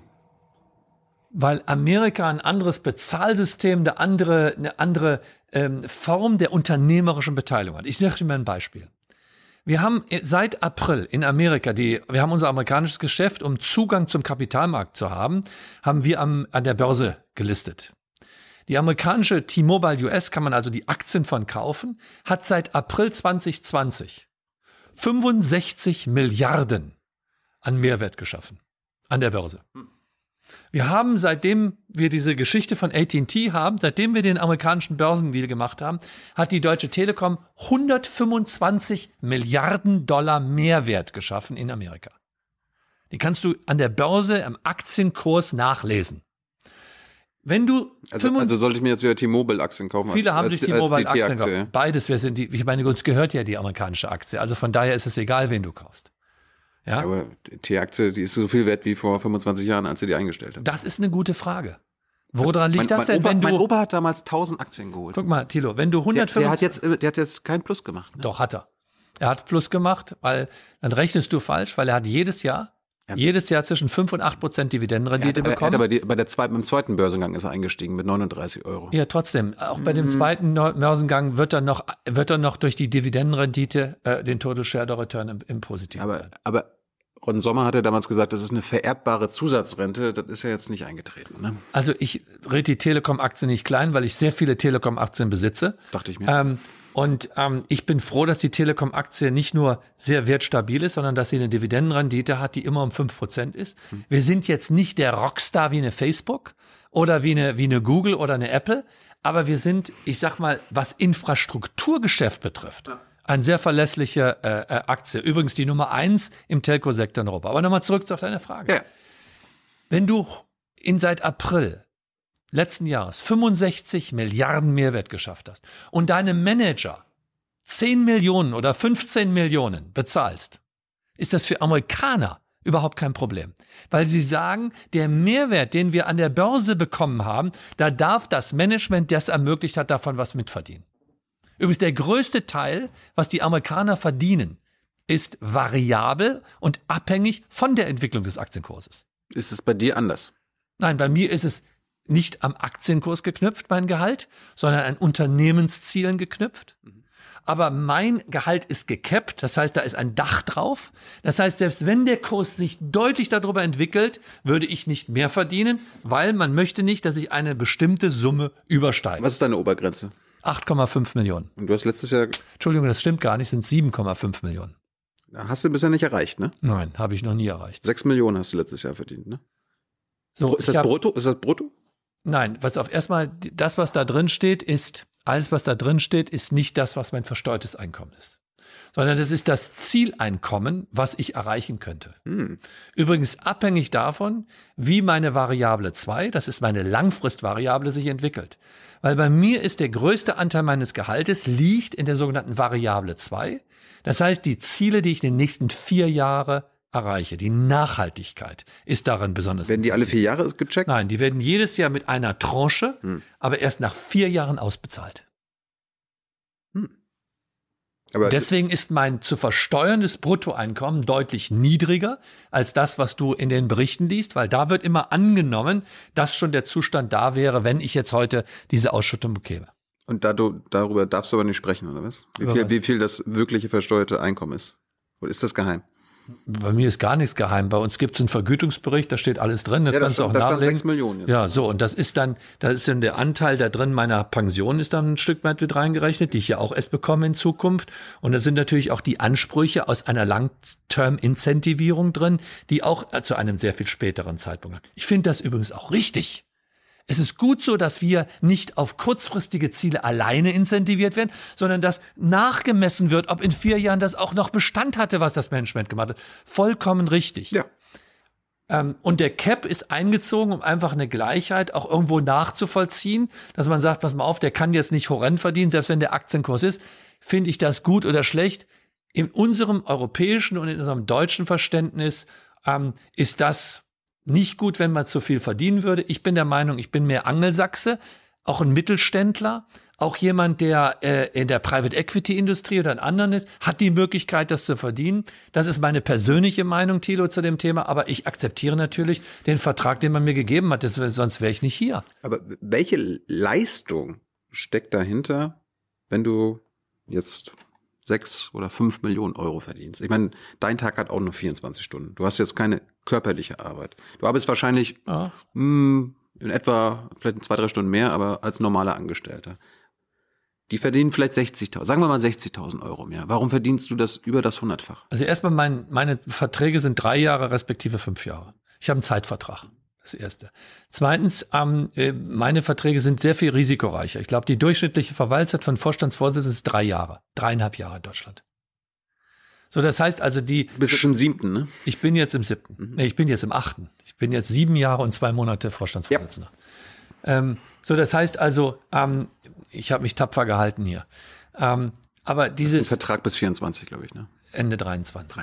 So, aber diese Diskussion, diese Diskussion ist ähm, äh, die Volatilität, die Gefahr, auch so einen Job zu verlieren, ist sehr viel größer. Ähm, damit ist so ein Risikoprämie da drin. Das dritte ist, es ist alles gekoppelt an der Variablen.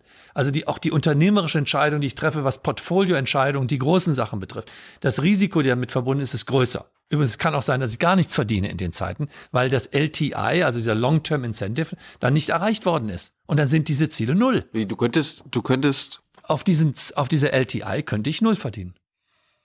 Aber du, das heißt nicht am Ende null Euro pro Monat oder pro Jahr. Nein, ich habe nur ein Teil, Teil deines Gehalts. Ich habe ein Festgehalt, ich habe eine, eine, eine Short-Term-Incentivierung, das sind variable Ziele für das Jahr. Und dann habe ich eine langfristige Incentivierung mhm. für die vier Jahresziele. Mhm. Findest du es gerechtfertigt, dass du so viel Geld verdienst? Das steht mir nicht zu, das zu beurteilen. Es ist Angebot und Nachfrage. Ähm, ich lebe für die Firma, ich bin immer dafür da, ich würde mein, meine, meine Arbeit dafür zur Verfügung stellen. Ähm, ähm, und es, es gibt einen Marktpreis dafür, ähm, äh, den ich, den ich, äh, den ich dafür verdiene. Ähm, das bleibt in der Auge des Betrachters, ob das zu viel oder zu wenig ist. Verhandelst du das selber aus oder hast du da einen Agenten für? Nein, sowas verhandelt man selber aus. Du, es gibt Agenten in anderen Bereichen. Ja. Äh, es gibt ja auch die politische Diskussion, das weißt du wahrscheinlich auch, äh, dass eine gewisse Begrenzung des Verhältnisses zwischen was der oberste Chef verdient und äh, ein durchschnittliches Angestellteneinkommen. Da wird ja mal gesagt, so 1 zu 100 ja. oder 1 zu 50 und so weiter. Was hältst du von der Diskussion? Erstmal finde ich die Diskussion berechtigt Weil es geht zu ja um, fragen, Ungleichheit. Ich möchte, dass jeder Mensch von seiner Arbeit leben kann. Damit fängt das Thema an. Und dass das Gefälle zwischen Reich und Arm nicht zu groß wird, finde ich vor dem Hintergrund einer Gesellschaft, die sozialen Kohärenz für richtig. Und in dem bin ich auch nicht neidisch, dass meine amerikanischen Kollegen deutlich mehr verdienen als ich. Habe ich überhaupt kein Problem mit. Das ist ein anderer Markt, eine andere Situation und ich adaptiere das und habe da überhaupt kein Störgefühl mit. Zweitens, dass unsere Menschen bei der Telekom über Mindesteinkommen alle liegen. Und zwar teilweise deutlich, auch bei den niedrigsten ähm, äh, vergüteten äh, Gruppierungen hier. Das ist schon mal erstmal ein guter Anfang, auch bei der Deutschen Telekom. Mhm. Verglichen mit dem Ma Markt draußen. Das dritte Thema ist die Diskussion über, was ist der richtige Multiple, den zwischen Vorstandsvorsitzenden. Diese Diskussion finde ich persönlich falsch, weil ich nach dem Prinzip Angebot und Nachfrage arbeite. Es gibt auch die Frage, wer will so einen Job machen, wie ich den machen möchte. Auch eine Menge, glaube ich. Ja, da bin ich mir nicht so sicher. Also es ist von der, von dem, Pre das ist ja nicht hier alles, äh, der Preis ist ja auch hoch, den du bezahlst. Und von daher, das ist dann auch die Frage, wir wollen auch die Marktkräfte nicht, also wir wollen ja auch die Besten für den Job und nicht diejenigen, die den Job nehmen. Das ist zumindest der Anspruch, den man haben sollte in der freien Marktwirtschaft. Ich finde das Vergleichen von einem Teil nur der DAX-Vorstände, während alle anderen Berufsgruppen gar keine Relevanz spielen. Ich will jetzt gar nicht den Fußballspieler oder den Fernsehmoderator oder den Private Equity Unternehmer oder den Mittelständler hier als Beispiel heranführen. Wir leben in einer freien Marktwirtschaft. Nee, soziale Marktwirtschaft wird, soziale mir, wird mir immer gesagt. Fair, in einer sozialen Marktwirtschaft. Und deswegen müssen Menschen von ihrem Gehalt leben können. Das ist das Soziale an dem Thema. Sie müssen auch beschützt sein. Das sind sie in unserem Unternehmen. Wenn sie lange Zeit dazugehören, ja, dann ist auch hier eine Verantwortung von dem Unternehmen, die zum Beispiel diesen Schutz, den ein Vorstandsvorsitzender nicht zwangsläufig dann hat, wie die Mitarbeiter in dem Unternehmen. Weißt du aber auch, es könnte passieren, dass äh, eine Regierung an die Macht kommt, die sagt, wir ziehen da jetzt mal eine Grenze. Also wir, wir ziehen eine Grenze, sagen wir mal Verhältnis 1 zu 100. Ne, angenommen, äh, der durchschnittliche Telekom-Angestellte verdient 50.000 Euro im Jahr, ja. du 5 Millionen, dann sind wir genau da. Angenommen, du verdienst aber mehr, würdest du denn lieber weniger verdienen oder würdest du unten anheben?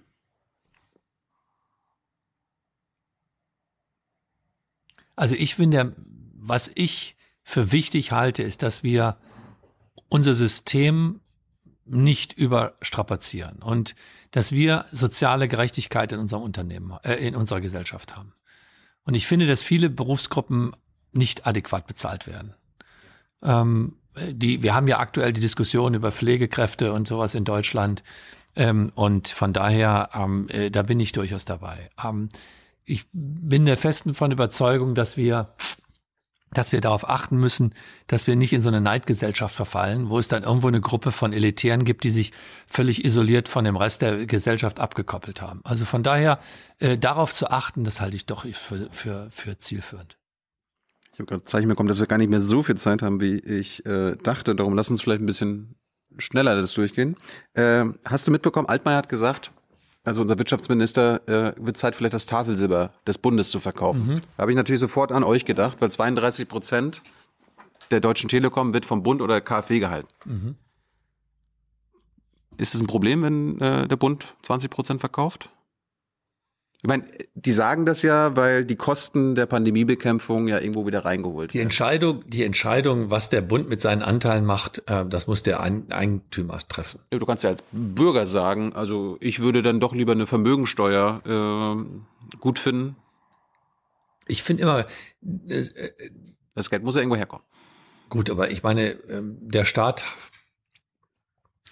der Staat muss seine Entscheidung darüber selber treffen. Er muss sich überlegen, wie er am besten auch ähm, jetzt seinen Haushalt finanziert. Ähm, ich halte es für gut, dass der Staat auch ein Stück weit ähm, auf seine kritische Infrastruktur hier in Deutschland ähm, nicht nur einen Blick hat, sondern auch ein Stück weit äh, mit investiert ist ähm, und sich darum kümmert. Ähm, von daher, von daher, ähm, ähm, wir haben auch Vorteile aus der Beteiligung, ähm, äh, nämlich wenn es um die Refinanzierung von Krediten geht äh, hat das Vorteile. Also von daher ähm, ist das eigentlich, ähm, ich habe da kein, kein Störgefühl jetzt mit. Was sagt der Bürger Tim zu einer Vermögensteuer? Da wärst du ja betroffen. Also ich, ich vermute, dass es irgend sowas geben wird. Ähm, das wird sich nicht Vermögensteuer nennen, aber es wird sowas bestimmt irgendwie äh, geben ähm, halte ich das für halte ich das für zielführend. Ähm, da jetzt kann man lange drüber äh, spe spekulieren. Ich glaube, wir müssen alle ähm, versuchen, gemeinsam Instrumente zu finden, wie wir die Kosten dieser Pandemie und diese Kosten dieser Krise, die wir jetzt ähm, durchleben, wie wir die solidarisch äh, durchstehen und wie wir das äh, dann lösen. Das, die, wir können die gesamte Hypothek nicht einfach auf die nächste Generation abschieben. Ich habe gerade Zeichen bekommen, fünf Minuten. Ich hatte mich auf zwei, drei Stunden eingestellt. Können wir noch zehn Minuten verlängern? Ist das okay? Weil ich will über das Breitband reden. Ich ah, will ja, mir den Kopf abreißen, wenn ich jetzt nicht über einen Breitbandausbau rede. Ist Internet ein Menschenrecht, Tim? Also erstmal heute ist es ähm, heute sicherlich noch nicht, perspektivisch ja. Sollte Breitband nicht öffentliche Daseinsvorsorge sein? So wie Wasserleitungen, Elektrizität, Straßen und so weiter. Hm. Bist du so begeistert über unsere Straßen? Ich bin froh, dass die uns gehören, ja, und nicht.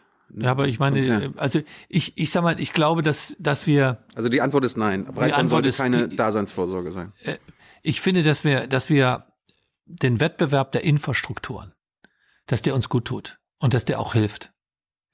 Und ähm, dass wir hier keine staatlichen Netze bauen wollen oder sollten, ähm, das würde irgendwo die Dynamik, diese Technologiedynamik, die wir haben, die würde das ein Stück weit ähm, konterkarieren.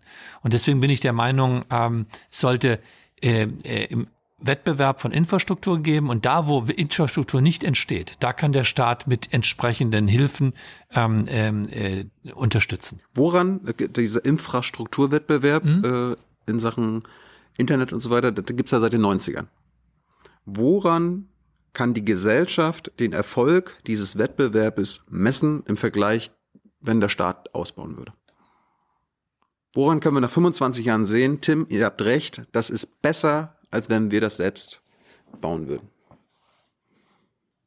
Also erstmal, wenn man sich überlegt, wie wir, du bist jetzt wenig jünger, aber wie wir früher versucht haben zu telefonieren, wo es Telefonanschlüsse gab, wo es keine gab. Ja, ähm, wenn man heute sieht, dass ich für ein Minimum an Mitteln, damals war der Anteil am Volkseinkommen, den ich bezahlen musste, viel höher, für Telefonie ausgebe, wie günstig das geworden ist. Wenn ich überlege, welche Datennutzung äh, ich heute haben kann, ohne dass ich das selbst in den letzten zehn Jahren, wir haben immer mehr Daten dem Kunde zur Verfügung steht zu immer niedrigeren Preisen. als Industrie. Und das liegt an dem Wettbewerb der Infrastrukturen. Wir sind ja nicht nur Moore's Law, dass man sozusagen mit der technologischen Entwicklung, mit der Verdopplung der Kapazität jedes Jahr der gleiche Preis, sondern nein, wir verdoppeln die Kapazitäten bei niedrigeren Kosten. Und das ist meiner Meinung nach nur eine Errungenschaft, die aus dem Wettbewerb der Infrastrukturen heraus. Aber Infrastruktur, Daseinsvorsorge bedeutet ja, wenn wir jetzt bei den Wasserleitungen bleiben, dass die, das Warmwasser, sauberes Trinkwasser, das warm ist, bei meinen Eltern im MacPom auf dem mhm. Dorf mhm. genauso ankommt wie in, in Berlin. So, ich, ich Jetzt ist aber euer Geschäftsmodell, ihr legt nur da trink, warmes Trinkwasser hin, wo es sich lohnt und meine Eltern bekommen halt kaltes Wasser. Also erstmal, womit sie dann E-Mails verschicken können und so. Nein, aber es ist jetzt, also erstmal in den, wir sind ja sehr gut versorgt. Wenn man sich auch die ähm, Mobilfunkdatenversorgung anschaut, dann ähm, erstmal die Deutsche Telekom ist übrigens der beste Anbieter in Europa. Wir reden aber nicht über Mobilfunk, wir reden über Glasfaser. Gut, jetzt da müssen wir jetzt differenzieren zwischen Festnetz und, und Mobilfunk, aber fangen wir mit dem Glasfaser an. Ähm, wir haben heute auch zum Beispiel die ähm, äh, durch die äh, Ver Vernetzung im Vectoring und Supervectoring haben wir mittlerweile 90 Prozent aller Haushalte mit Bandbreiten bis zu 250 Megabit versorgt. So vor dem Hintergrund, vor dem Hintergrund sage ich, wir sind in einen Quanten Quantensprung weitergekommen. Und wenn wir das nicht getan hätten, Thilo, dann wären wir nicht so gut durch die Krise gekommen. Weil die Diskussion über die Vernetzung unserer Gesellschaft war keins der Probleme, was wir in den letzten zwölf Monaten laut permanent diskutieren mussten. Warum nicht? Weil wir überrascht waren, wie robust unsere Infrastruktur in Deutschland ist, insbesondere die von der Telekom, weil im ländlichen Raum gibt es ja nur die Telekom. Da gibt es ja gar keinen Vodafone, der da investiert oder eine, eine alternative Glasfaserinfrastruktur. Zumindest nicht im skalierbaren Raum. Das, das ist ja, das ist, so, das ist ja mein, das ist ja mein ja, Punkt. Auf, bei, aber man sollte auch mal einen Moment die Kirche im Dorf lassen und mal sagen, weißt du was? Ehrlich gesagt sind wir doch super froh, dass wir Videokonferenzen, dass wir das, natürlich gibt es immer noch Gebiete, die schlecht versorgt waren. Und es gibt immer noch den einzelnen Haushalt, wo Homeschooling vielleicht nicht so funktioniert hat, wie man es hätte sein sollen. Aber dass die 100% Kapazität, die mehr auf unseren Letztlast gewesen ist, dass die erstaunlich gut funktioniert hat. Wenn wir mal hier deutschen, deutsches Lob mal auspacken, dann sage ich, das ist doch mal ein Faktum. Und übrigens, ansonsten würde ich auch das, nicht so das entspannt ich hier sitzen. Das wollte ich dir ja gar nicht schlecht reden. Ja, aber das Vectoring habt ihr... Habt, das kam so gerade runter. Ja, noch ein bisschen, wir müssen es kritisch... Ja. Äh, das Vectoring habt ihr euch ausgedacht, weil ihr die Telefonleitungen besitzt und äh, dann gesagt habt, okay, dann nutzen wir die als Brückentechnologie. Die ist, Vectoring ist nicht zukunftssicher. Je mehr Nutzer Vectoring benutzen, desto, desto, ja, und pass auf. Es die gibt sogar Vectoring-Technologie hat uns da war keine Entscheidung, weil wir die Pandemie vorhergesehen nein, haben, nein, nein. sondern sie war ein Glücksfall, dass wir Vectoring genommen haben. Dadurch war nämlich 90 Prozent des Landes mit Videokonferenzen ausgestattet und war dadurch möglich. Pass dass auf. das eine Brückentechnologie ist und dass wir jetzt nur noch Glasfaser bauen. Nur noch Glasfaser bauen, nachdem wir diesen Vectoring ab, ab das ist ja die Zukunft. So, pass auf. Der EU-Rechnungshof, die Rechnungsprüfer haben belegt, dass die Förderung von Vectoring, also was ihr gemacht habt, aktiv dazu beigetragen hat, dass der Glasfaserausbau gebremst wurde. Also hättet ihr nicht Vectoring gemacht oder machen dürfen, hätten wir ja schon viel mehr Glasfaserleitung. Also, du mixt alles zusammen, wenn ich das sagen darf. Okay. Weil wenn wir heute im ländlichen Raum nur Glasfaser gefördert hätten und kein Vectoring, dann hätten wir heute 20 Prozent in Deutschland mit Glasfaser und 80 Prozent des Gebietes wäre überhaupt noch nicht versorgt. So, das heißt, 80 Prozent der Menschen hätten überhaupt keine Chance, an der digitalen Teilhabe momentan dabei zu sein. So. Ja. Deswegen, wir haben erst das getan, was man tat, um alles zu ertüchtigen, damit 90 Prozent der Bevölkerung auf Vectoring sind. Und jetzt kommt der Ausbau von Glasfasertechnologie. Übrigens zwei Millionen Haushalte pro Jahr alleine durch die Deutsche Telekom. Letzter Punkt. Übrigens, wieso muss eigentlich nach 25 Jahren Regulierung nur die Telekom diese Infrastruktur bauen? Ja, Warum baut eigentlich eine Vodafone, warum baut eigentlich eine deutsche Glasfaser nicht auch im ländlichen Raum auf? Weil die fehlenden Anreizmechanismen durch die Regulierung nicht da sind. Darauf, darauf wollte ich hinaus. Ich, wir sind ja hier bei jung und ja. naiv.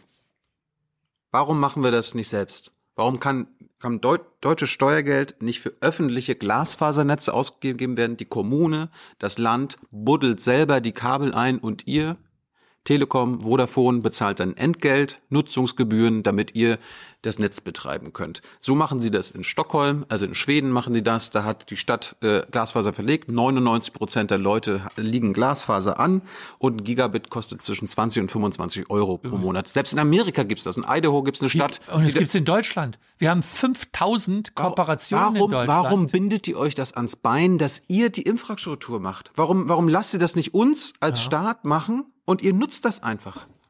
Erstmal die Effizienz des Aufbaus.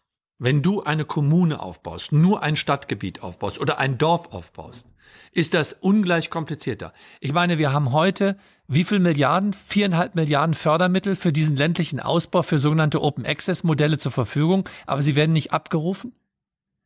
Hat denn jede Kommune die Fähigkeit, eine eigene Glasfaserinfrastruktur aufzubauen und zu betreiben? Kann ja das Land machen also, oder kann ja der Bund machen. Der nein, Bund, der Bund das, hat doch das Geld. Weil da ist ein technologisches Know-how erforderlich. Ja, um so ein Netz zu betreiben. Elektrizitätsleitung ja auch. Ja, aber ist es ökonomisch effizient, wenn jeder sein eigenes Netz, einen Flickenteppich sozusagen, errichtet, auch vor dem Hintergrund der Sicherheitsparameter dieser Infrastruktur? Warum machen das die anderen? Warum nein, Schweden und die, alle machen nein. das ja auch? Entschuldigung, wir machen es auch in Deutschland. Wir haben 5000 Kooperationen in Deutschland, wo wir mit äh, sogenannten Open Access Lösungen oder mit anderen Stadten, ne, Stadtnetzbetreibern zusammenarbeiten. Trotzdem entsteht aus diesem Flickenteppich kein bundesweites Netz. Und übrigens ist das auch nicht in Schweden oder in anderen Ländern so. Da gehört das Netz der Telia oder auch anderen Betreibern. Es ist nicht so, dass das alles da im Besitz von den Kommunen ist. Aber es gibt bestimmte Kommunen, wo es, die das entschieden haben, wir können das und die uns dann übrigens die Infrastruktur teilweise zur Verfügung stellen, damit wir sie für die managen, respektive unsere Dienste da drauf bringen. Aber das ist ja auch ein Wettbewerb, den ich durchaus begrüße. Lass die Kommunen aufbauen. Lass doch Alternative aufbauen. Um ja. die, warum, wir können doch nach 25 Jahren nicht Netz, sagen, die Telekom ihr, macht das allein. Warum wollt ihr die Leitung besitzen? Warum äh, kann das nicht öffentliche Infrastruktur sein? Und ihr, ihr bezahlt finde, halt für, die, für die Nutzung. Weil ich, ich, also erstmal, warum musst du? Wir müssen gar nicht. Wir du sehen, doch, du kannst ja sagen, lieber Gesetzgeber, die Bundesregierung, ja. ändert das, baut das selber, wir wollen äh, damit nichts zu tun Nein, haben. die, die Antwort wird doch sein, jeder sollte das bauen, was er machen möchte. Ja, das ist das Problem. Darum baut ihr nicht in MacPom, in meiner kleinen Heimatstadt Malchin, Glasfaser, ja. weil sich das nicht lohnt. Darum so. wäre es doch besser, wenn der Staat durch Steuergelder das selbst baut und Telekom da hinkommt und sagt, Vodafone, Telekom. Also ich, ich kenne kein staatliches Infrastrukturnetz, was die gleiche Dynamik, die gleiche Sicherheit entwickelt hat wie ähm, äh, privatwirtschaftlich investierte Netze, die übrigens auch mit der ganzen Erfahrung und der Infrastruktur gebaut worden sind. Dass man im ländlichen Gebieten, wo die Unwirtschaftlichkeit so hoch ist, über Fördermittel oder auch über lokale Open Access Lösungen, ich sag mal Ergänzungen zu den großen Netzen schafft, habe ich überhaupt kein Problem damit. Ganz im Gegenteil. Wir kooperieren in Niedersachsen mit der EWE-Tel, wir kooperieren in, ähm, in vielen Kommunen mit den lokalen äh, Netzen. Wir helfen übrigens auch den den Kommunen, die sehr kleine Infrastrukturen haben, ihre Infrastrukturen besser auszunutzen, um Fernsehdienste draufzubringen oder Geschäftskundendienste draufzubringen. Da bin ich sofort dabei, wenn mir die das zu verschönen. Mein Vorschlag wäre, die Telekom baut ein Netz und andere bauen das Netz. Und beide tauschen diese oder alle tauschen diese Netze in einer reziproken Logik außer, äh, gegeneinander aus. Dann entstehen keine großen Überbauinfrastrukturen, die ineffizient sind. Dadurch entsteht eine Infrastrukturdynamik in Deutschland, die hilft, diese Flächen auszubauen. Aber jeder hat die Chance, auch darauf zuzugreifen. Aber wenn zum Beispiel eine Kommune sagt, wir bauen hier alleine aus und die Telekom darf jetzt überhaupt nicht mehr ihre Produkte anbieten, Natürlich. ist das auch die, unfair. Die, die legen die Leitung, die müssen ja bespielt werden. Und da kommt ihr dann ins Spiel und, äh, und mietet die. Und dann, da dann, kann das, dann kann das refinanziert werden. Und da sage ich als, als, als, als jemand, der weiß, dass er nicht eine flächendeckende Infrastruktur für Deutschland im Glasfaser ausbaut, diese Infrastruktur möchte ich gerne mitnutzen. Und genauso wie ich meine Infrastruktur jedem Dritten zur Verfügung stellen muss. Gut, wir müssen zum Schluss kommen. Ich habe jetzt, weiß nicht, ob du es gelesen hast, ein AT&T-Kunde, der 60 Jahre bei AT&T in Amerika war, musste eine 10.000 Dollar Anzeige in Wall Street Journal schalten, um den CEO da aufmerksam zu machen, äh, dass er seit 60 Jahren Kunde ist und immer noch nicht äh, Glasfaser, geschweige denn Breitband hat. Müssen meine Eltern, um auf ihrem Dorf Glasfaser zu bekommen, auch eine 10.000 Euro Anzeige in FAZ schalten und sagen, lieber Tim Höttges, wir hätten gerne mal Glasfaser, damit was passiert? Oder wann oder was müssen meine Eltern tun, damit sie auf ihrem Dorf Glasfaser bekommen? Also die, die, die Diskussion, die ja heute ist, erstmal, es gibt ja nicht nur die Deutsche Telekom, die privat der dafür zuständig ist, sondern es gibt ja viele Unternehmen, eine Deutsche Glasfaser, eine Vodafone und andere. Aber ich rede ja mit die, dir jetzt. Ja, aber ich meine, wir müssen also die Industrie anfragen. Was heute passiert ist, wenn die, wenn die Kommune sich bereit erklärt, zu sagen, wir würden hier 40 Prozent der Bevölkerung oder würden sagen, wir sind dann auch bereit, das Glasfaserprodukt zu kaufen. Und zwar das auch zu nutzen und nicht nur deine Eltern, sondern dann eben auch in der Straße alle. Dann kommt sofort jemand und baut in diesem Gebiet aus. Aber diese Bereitschaft muss auch da sein, dass man sagt, wir bauen nicht nur eine Infrastruktur und ein Prozent oder zehn Prozent nutzen diese Infrastruktur, sondern dann müssen auch, ich sag mal, äh, die Anwohner bereit sein, diese, diese entsprechenden Nutzungsgebühren dafür zu bezahlen. Apropos aufbauen, baust du einen Nachfolger auf oder eine Nachfolgerin? Das wird dir, das wird dir vorgeworfen, dass du das nicht tust.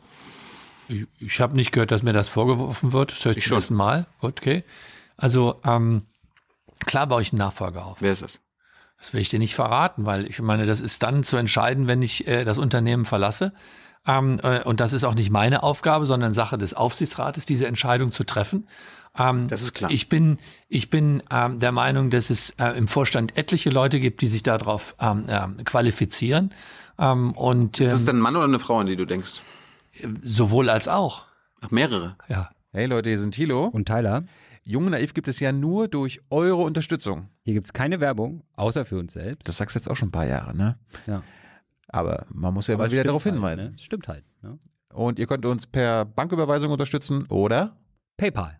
Und wie ihr das alles machen könnt, findet ihr in der Podcast-Beschreibung. Und jetzt geht's weiter. Kann ich auch eine Frage stellen? Bitte.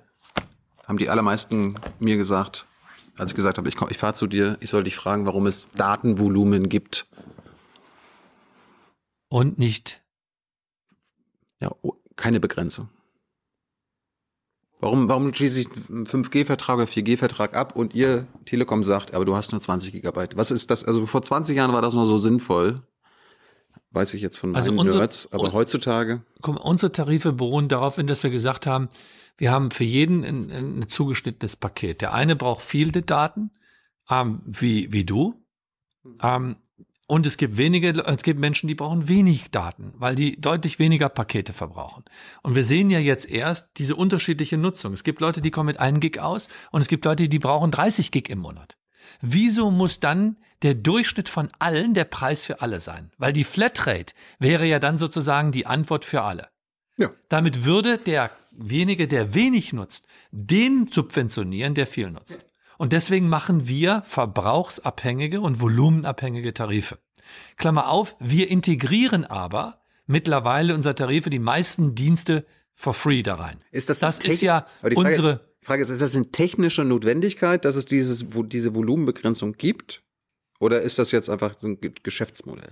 Das ist ein Geschäftsmodell. Das ist keine, es gibt kein, keine technische, natürlich auch eine technische Limitierung, weil wenn das Netz irgendwann an seine Kapazitätsgrenzen kommen, dann müssen wir wieder enorm viel investieren, um diese, um diese Infrastruktur ähm, äh, zu erweitern. Aber nochmal zurückkommen, ich meine, wichtig ist, dass, dass der Kunde die Chance hat, verbrauchsabhängige Tarife zu nutzen.